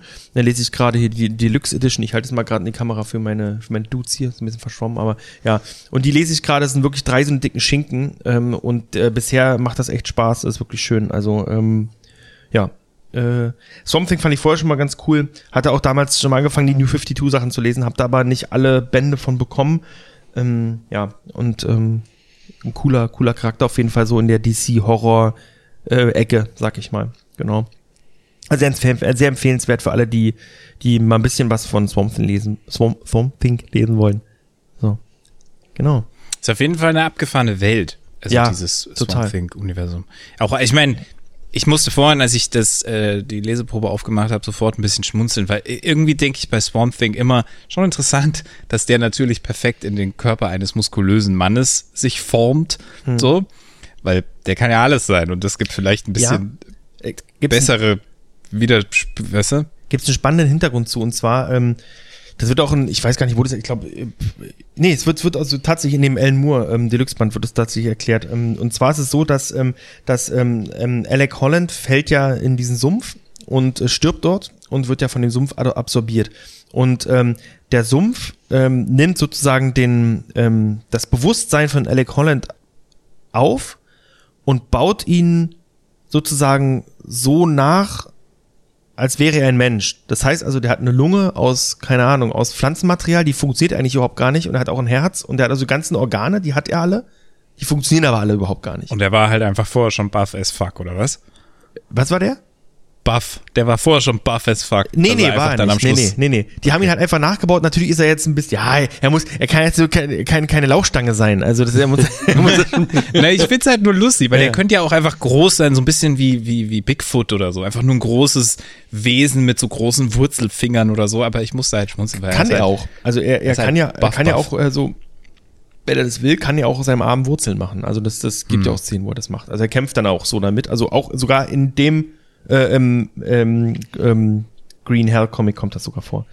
Ja. wollte natürlich, dass man sich damit mit der, mit der Figur identifizieren kann. Ich kann mich auch mit einem Tentakelmonster identifizieren, so ist nicht, aber ich glaube, der, der Mainstream Ja. wahrscheinlich. äh, Also schon auf deswegen. jeden Fall ein sehr, sehr spezieller Charakter, aber es ist halt auch mal irgendwie was, was anderes. Also wenn man jetzt nicht immer, immer Superman oder Batman lesen will, äh, finde ich Swamp Thing eigentlich ganz cool. Ich glaube, alle, die die, die DC Horror Comics lesen, die mögen das grundsätzlich, die kennen Swamp Thing auch, weil er immer wieder auch vorkommt, wenn es dann so um übernatürliche Dinge geht und so. Ähm, da, da kommt er schon immer auch wieder, immer wieder mal vor. Aber ich finde, der ist äh, ein bisschen auch wie bei Aquaman, so ein bisschen unterschätzt, ne? Also Aquaman belächelt man ja auch so ein bisschen. Ich lese übrigens jetzt gerade auch einen, einen DC Black Label Comic von Aquaman, ähm, der auch ziemlich cool ist. Ähm, also es kommt immer so ein bisschen drauf an, was man daraus macht, ne? Und ähm, Nee, also Aquaman wird, wird, wird bewusst belächelt. ja, Der, der ist cool, weil den fucking Jason Momoa spielt. Aber ansonsten ist Aquaman schon so. Ich kennst du diesen Dorkly-Spot, wo Batman Aquaman aus der Justice League feuert? Nein. Und, und Aquaman immer, wenn er, wenn er ihn, wenn er sagt, ich habe ja aber auch Fähigkeiten, sagt Batman, ah ja, was denn? Und dann sagt er immer irgendwelche Sagen. Und er sagt, das ist, das ist mit Fischen reden, das auch mit Fischen reden, das ist eigentlich alles nur mit Fischen reden. Du kannst nur mit Fischen reden. Ja, ich kann aber auch voll schnell schwimmen. Mm, mm. Wie schnell denn? So wie so ein richtig schnelles Boot? Ungefähr? Ah ja, ich, tick- ich nehme das Boot. Danke. Das, ja. Ja, aber, aber gerade so, ich, ähm, ich äh, kann mich da an New 52 erinnern, an äh, Krieg um, um Atlantis, glaube ich. Das ist schon eine sehr, sehr coole, sehr, sehr coole Serie. Also die, die hat mir wirklich gut gefallen. Und äh, ich dachte auch immer so, ja, okay, ähm, ist halt, und, äh, ich sag mal, und in dem Comic sieht er ja auch nicht aus wie Jason Momoa, ne? Also trotzdem ist er cool. Cooler Charakter. Also ich kann es trotzdem empfehlen. Und gerade jetzt in den Ich Black mag, Label Comics äh, sieht er ja komplett anders aus. Also ähm, gebt euch das mal, ist wirklich gut. Also wenn er rauskommt, also den, den, ich glaube, das, wie heißt der nochmal? Aquaman Andromeda, glaube ich, oder so. Ähm, und äh, der ist auch ähm, gerade erst auf Englisch rausgekommen. Ja, aber jetzt geht's um Swamp Thing, also kauft euch das Ding. Ist gut, hat mir gefallen. Und äh, lest gegebenenfalls auch die Swamp Thing ähm, Sachen von Alan Moore. Ähm, man muss wissen, Zeichenstil ist, äh, ist natürlich ein bisschen in Jahre gekommen, also ist noch vor, vor ähm, ähm, Watchmen. Also wenn ihr euch ähm, Watchmen anguckt und euch stört der Zeichenstil nicht, dann wisst ihr ungefähr auch so ein bisschen, in welche Richtung das damals, also das 80er Jahre, ne? Anfang 80er, Mitte 80er äh, Zeichenstil. Aber ähm, sehr, sehr coole Story bisher. Mich gerade an den Martin von vor fünf Jahren erinnert. Muss man wissen, war Martin? Muss man wissen. Muss man wissen. Kannst du dich noch erinnern? Woher haben wir das denn? Das war ganz Das ist bekannter. Axel Stoll. Ja, genau. Stimmt, ja, Mann, der, der Name ist mir nicht eingefallen. Oh Mann, ey. Pa Axel Stoll, der, der lebt ja Jetzt alle, Person. alle, die noch, die sich noch erinnern können, dass das äh, äh, mal ein Ding war mit den Zitaten von dem Vogel, jetzt in die Kommentare schreiben. Das, hat, das ist ein alter, das ist ein alter Lesewut-Klassiker. Früher haben wir ja immer ein Axel Stoll-Zitat vorgelesen, ne? Stimmt. Heutzutage wäre das, glaube ich, schwierig und wir wären gebrandmarkt als ähm, schwierig, politisch schwer zuzuordner Podcast, nur wegen dem Intro. Das, das Problem ist, du bräuchtest heute nicht mal Axel Stoll-Zitate, um, um Schwurbelder-Zitate zu bekommen, sondern du brauchst einfach Zitate, aktuelle Zitate. Du brauchst einfach unter Kommentare zu, äh, ähm, zu allen möglichen Themen, zu globalen Erderwärmung, zu Impfen. Du brauchst bloß runtergucken, da hast du, hast du die ganzen Zitate. Hast du genug? Ja, da hast du genug Zitate. ja, aber das sollte halt nicht Thema sein. Ähm, Tino, du hast auch einen Comic mitgebracht.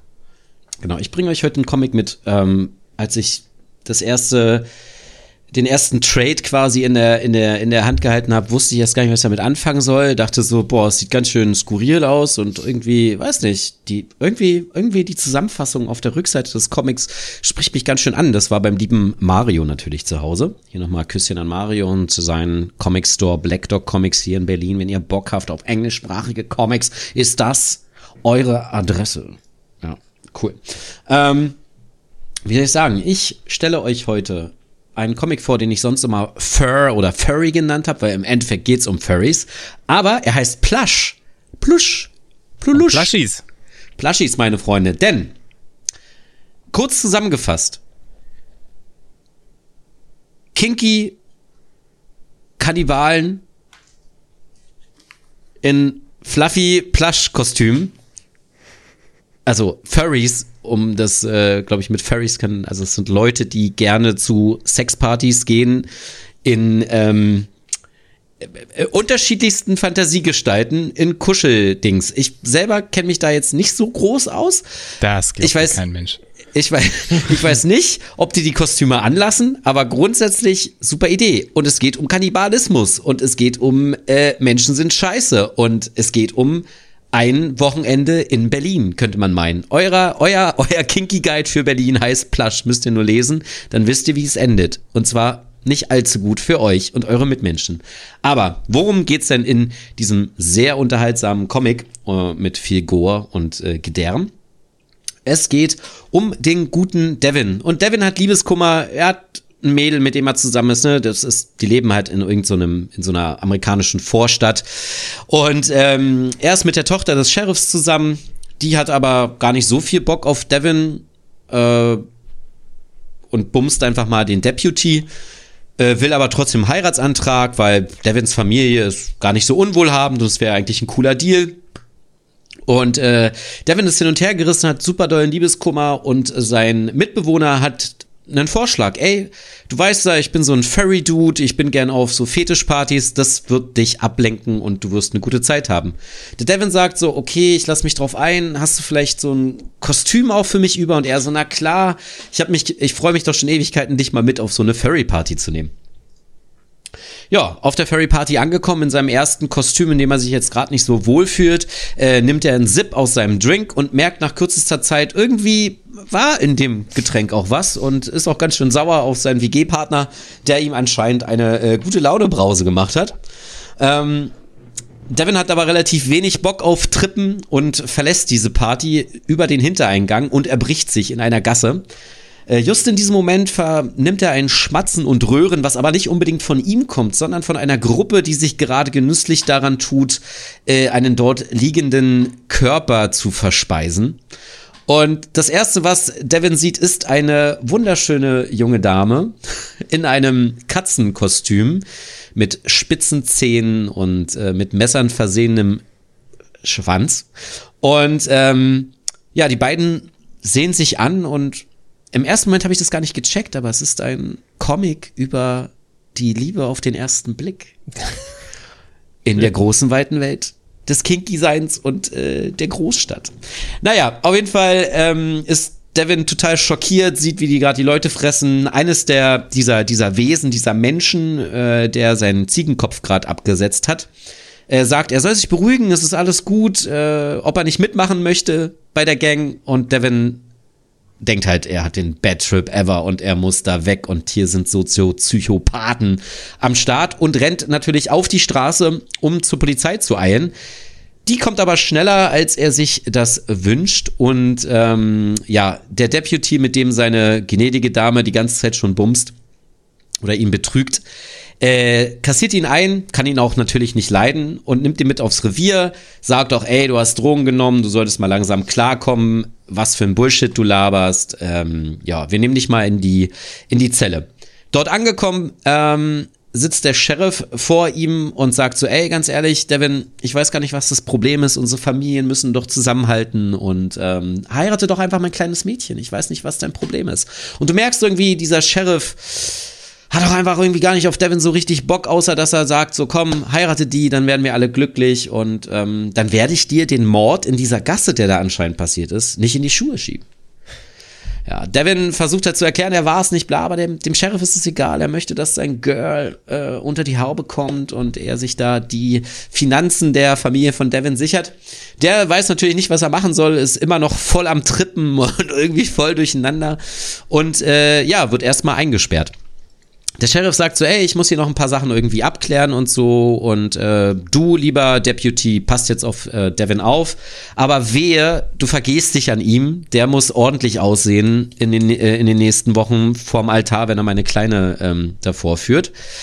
Ja, wie soll man sagen, Deputy, ich meine, ne, der hat ja schon Spaß mit der Freundin von Devin, warum sollte er überhaupt respektieren, was der Sheriff so sagt? Ja, und so wollen sie äh, Devin in der Gefängniszelle eingesperrt, gefesselt, äh, ihrer Art von Gerechtigkeit zukommen lassen. Aber, wie soll es anders kommen? Drei plüschige und durchaus amüsante Freunde kommen zu Besuch und befreien Devin. Und ich kann nur sagen, dieser Comic ist gory, jetzt nicht so hart explizit wie einen Crossed, aber wenn man sehen möchte, wie ein Katzenkostüm es schafft, jemanden in der Mitte, tschüss Stella, äh, in der Mitte zu äh, zersplättern, der zieht sich plasch rein. Das Ganze ist ein One-Shot, eröffnet ab der Stelle im Polizeipräsidium noch ein wenig Story, die unterhaltsam ist. Es ist grundsätzlich nichts Neues, nichts super Fancyes, aber ich finde das Storytelling witzig, Ding, der Humor ist krude und düster. Und im Endeffekt ist es eine ein, ein, ein, ein Lichtblick der Romantik in einer Welt, wo es heutzutage heißt, ey, warst du nicht im Kitty, dann hast du nicht gelebt. Wo Kink nicht mehr bedeutet, dass Menschen sich frei entfalten und sexuell sind, sondern Kink nur noch bedeutet, das, was früher bei uns die ähm, Work-and-Travel-Geschichten waren. Du bist ja erst ein Mensch und hast dich entdeckt, wenn du ein Jahr lang in Australien Couchsurfing gemacht hast und gearbeitet hast in Bistros und dich wirtschaftlich hast ausbeuten lassen. Erst dann hast du zu dir gefunden und das ist ja mittlerweile Kink. Und ich finde, so ein bisschen nimmt es das auch auf die Schippe. Ähm, denn eigentlich bedeutet es ja was ganz was anderes. Und ähm, hier geht's aber auch um die Findung seiner selbst, seines inneren Friedens und der Frage, ob es die Liebe auf den ersten Blick gibt. Und das beantwortet euch Plasch. Geschrieben von ähm, einem Duo, die schon mehrere Comics in diese Richtung geschrieben haben. Ich habe in das eine schon bei Mario geguckt, das habe ich mir jetzt auch bestellt. Das nennt sich lustigerweise Vinyl. äh, deren beiden Erstlingswerk von 2017 hieß Plastic und das sind alles so One-Shotter. Die haben aber, so habe ich das schon mitgekriegt, grob immer ein bisschen miteinander mit irgendeinem Kult, immer irgend sowas nebulösen, mysteriösen, aber auch so ein bisschen, naja, äh, kinky Stuff zu tun. Und dementsprechend äh, ziehe ich mir dann auch doch die anderen äh, Machwerte von den beiden. Das ist nämlich der gute, bevor ich es mich falsch sage, ähm, Doug Wagner und Daniel Hilliard. Und die holen sich dann auch immer ein paar Künstler noch mit, äh, neue Künstlerinnen mit ran und so. Ähm, ja, und dementsprechend freue ich mich da in Vinyl reinzulesen. Das werde ich euch dann wahrscheinlich in der nächsten oder übernächsten Folge vorstellen und schauen, ob ich noch genauso begeistert bin. Äh, ansonsten zum Zeichenstil, ähm, relativ knallige Farben. Die Charakterzeichnung, finde ich, passt halt irgendwie. Es hat so einen Bonbon Kinderserien-Look, abseits von dem Film Blut, finde ich. Ähm, und ja, die Charaktere, das alles ein kleines Universum, was schön gezeichnet, euch den blutigen Pfad Gottes offenbart. Und ähm, ich habe, glaube ich, ein 20, nee, doch, ein 20 habe ich dafür bezahlt äh, bei Black Dog. Hinten steht 1999 US-Dollars drauf, Euro-Dollars, sagt man ja jetzt da. Und ähm, ist von Image. Ein Image-Comic. Leseprobe findet ihr bei den Leseproben. Und ähm, ja, von den Seiten her, ich glaube, das ist relativ dick. Also relativ ja, sind schon so um die 160 Seiten oder so. Kinky Kostüme und fiese Furries können es nicht lassen. Äh, es ist einfach, äh, ja. Genau. Und ähm, wie gesagt, es ist jetzt nichts, man sollte jetzt keinen Roman erwarten oder so, es ist aber eine krude, witzige Story. Sollte man sich geben. Und ich glaube, spätestens, wenn man den Film mit Nick Cage gesehen hat, wo er so ein bisschen Fright Nights Freddy's irgendwas da äh, in diesem, oh, ich weiß nicht mehr, wie der Film hieß, ähm, ja. wo er in diesem in diesem äh, Laden sauber macht, um den Autoschaden, der repariert wird, äh, mm. zu reparieren. Ich weiß nicht mehr, wie der hieß, wo er mitspielt. Wenn man auf die Art Trash steht quasi, dann hat man hiermit auf jeden Fall viel Spaß. Ah, cool. Vielen Dank, lieber Tino. Stella, du bist zurück. Alles Willy's gut? Willy's Wonderland. Ja, Willy's Wonderland war das ja. Ich lebe. du lebst. Du. Ich lebe, wir, wir, weil wir, du mein Wasser bist. Wir entlassen ah, nee. äh, uns jetzt aber äh, selber in den Feierabend. Das heißt, du bist, äh, du hast, kannst dich gleich hinlegen. Jo, aber ich höre natürlich gerne Tino zu, wie er über blutige Furries redet. Daran. Ja, meine Lieben. Äh, schön, dass ihr wieder so lange da geblieben seid ähm, und ähm, auch äh, euch lieben äh, drei Personen hier im Podcast, dass ihr auch wieder da geblieben seid. nicht außer Stella, die so nicht abgehauen ist. Was ja, nur bei Tino ist schon okay. Das hätte kein das Mensch passt. gemerkt. Ist doch egal, wir sind ein transparenter Podcast. Wir sind, wir sind transparent. Wenn es um mich geht. Transparent. transparent. Ja, ähm, genau. Ähm, wir äh, hören uns dann wahrscheinlich in ungefähr drei bis vier Wochen wieder. Ähm, und äh, ja, freuen uns darauf, ähm, dass ihr dann auch wieder dabei seid. Äh, mal schauen, was wir dann wieder für euch dabei haben. Also bis dann. Möge. Was? Möge der Plasch mit euch sein. Tschüss. Bleibt gesund. Fur. Tschüss. Fur, fur. Tschüss. Fur.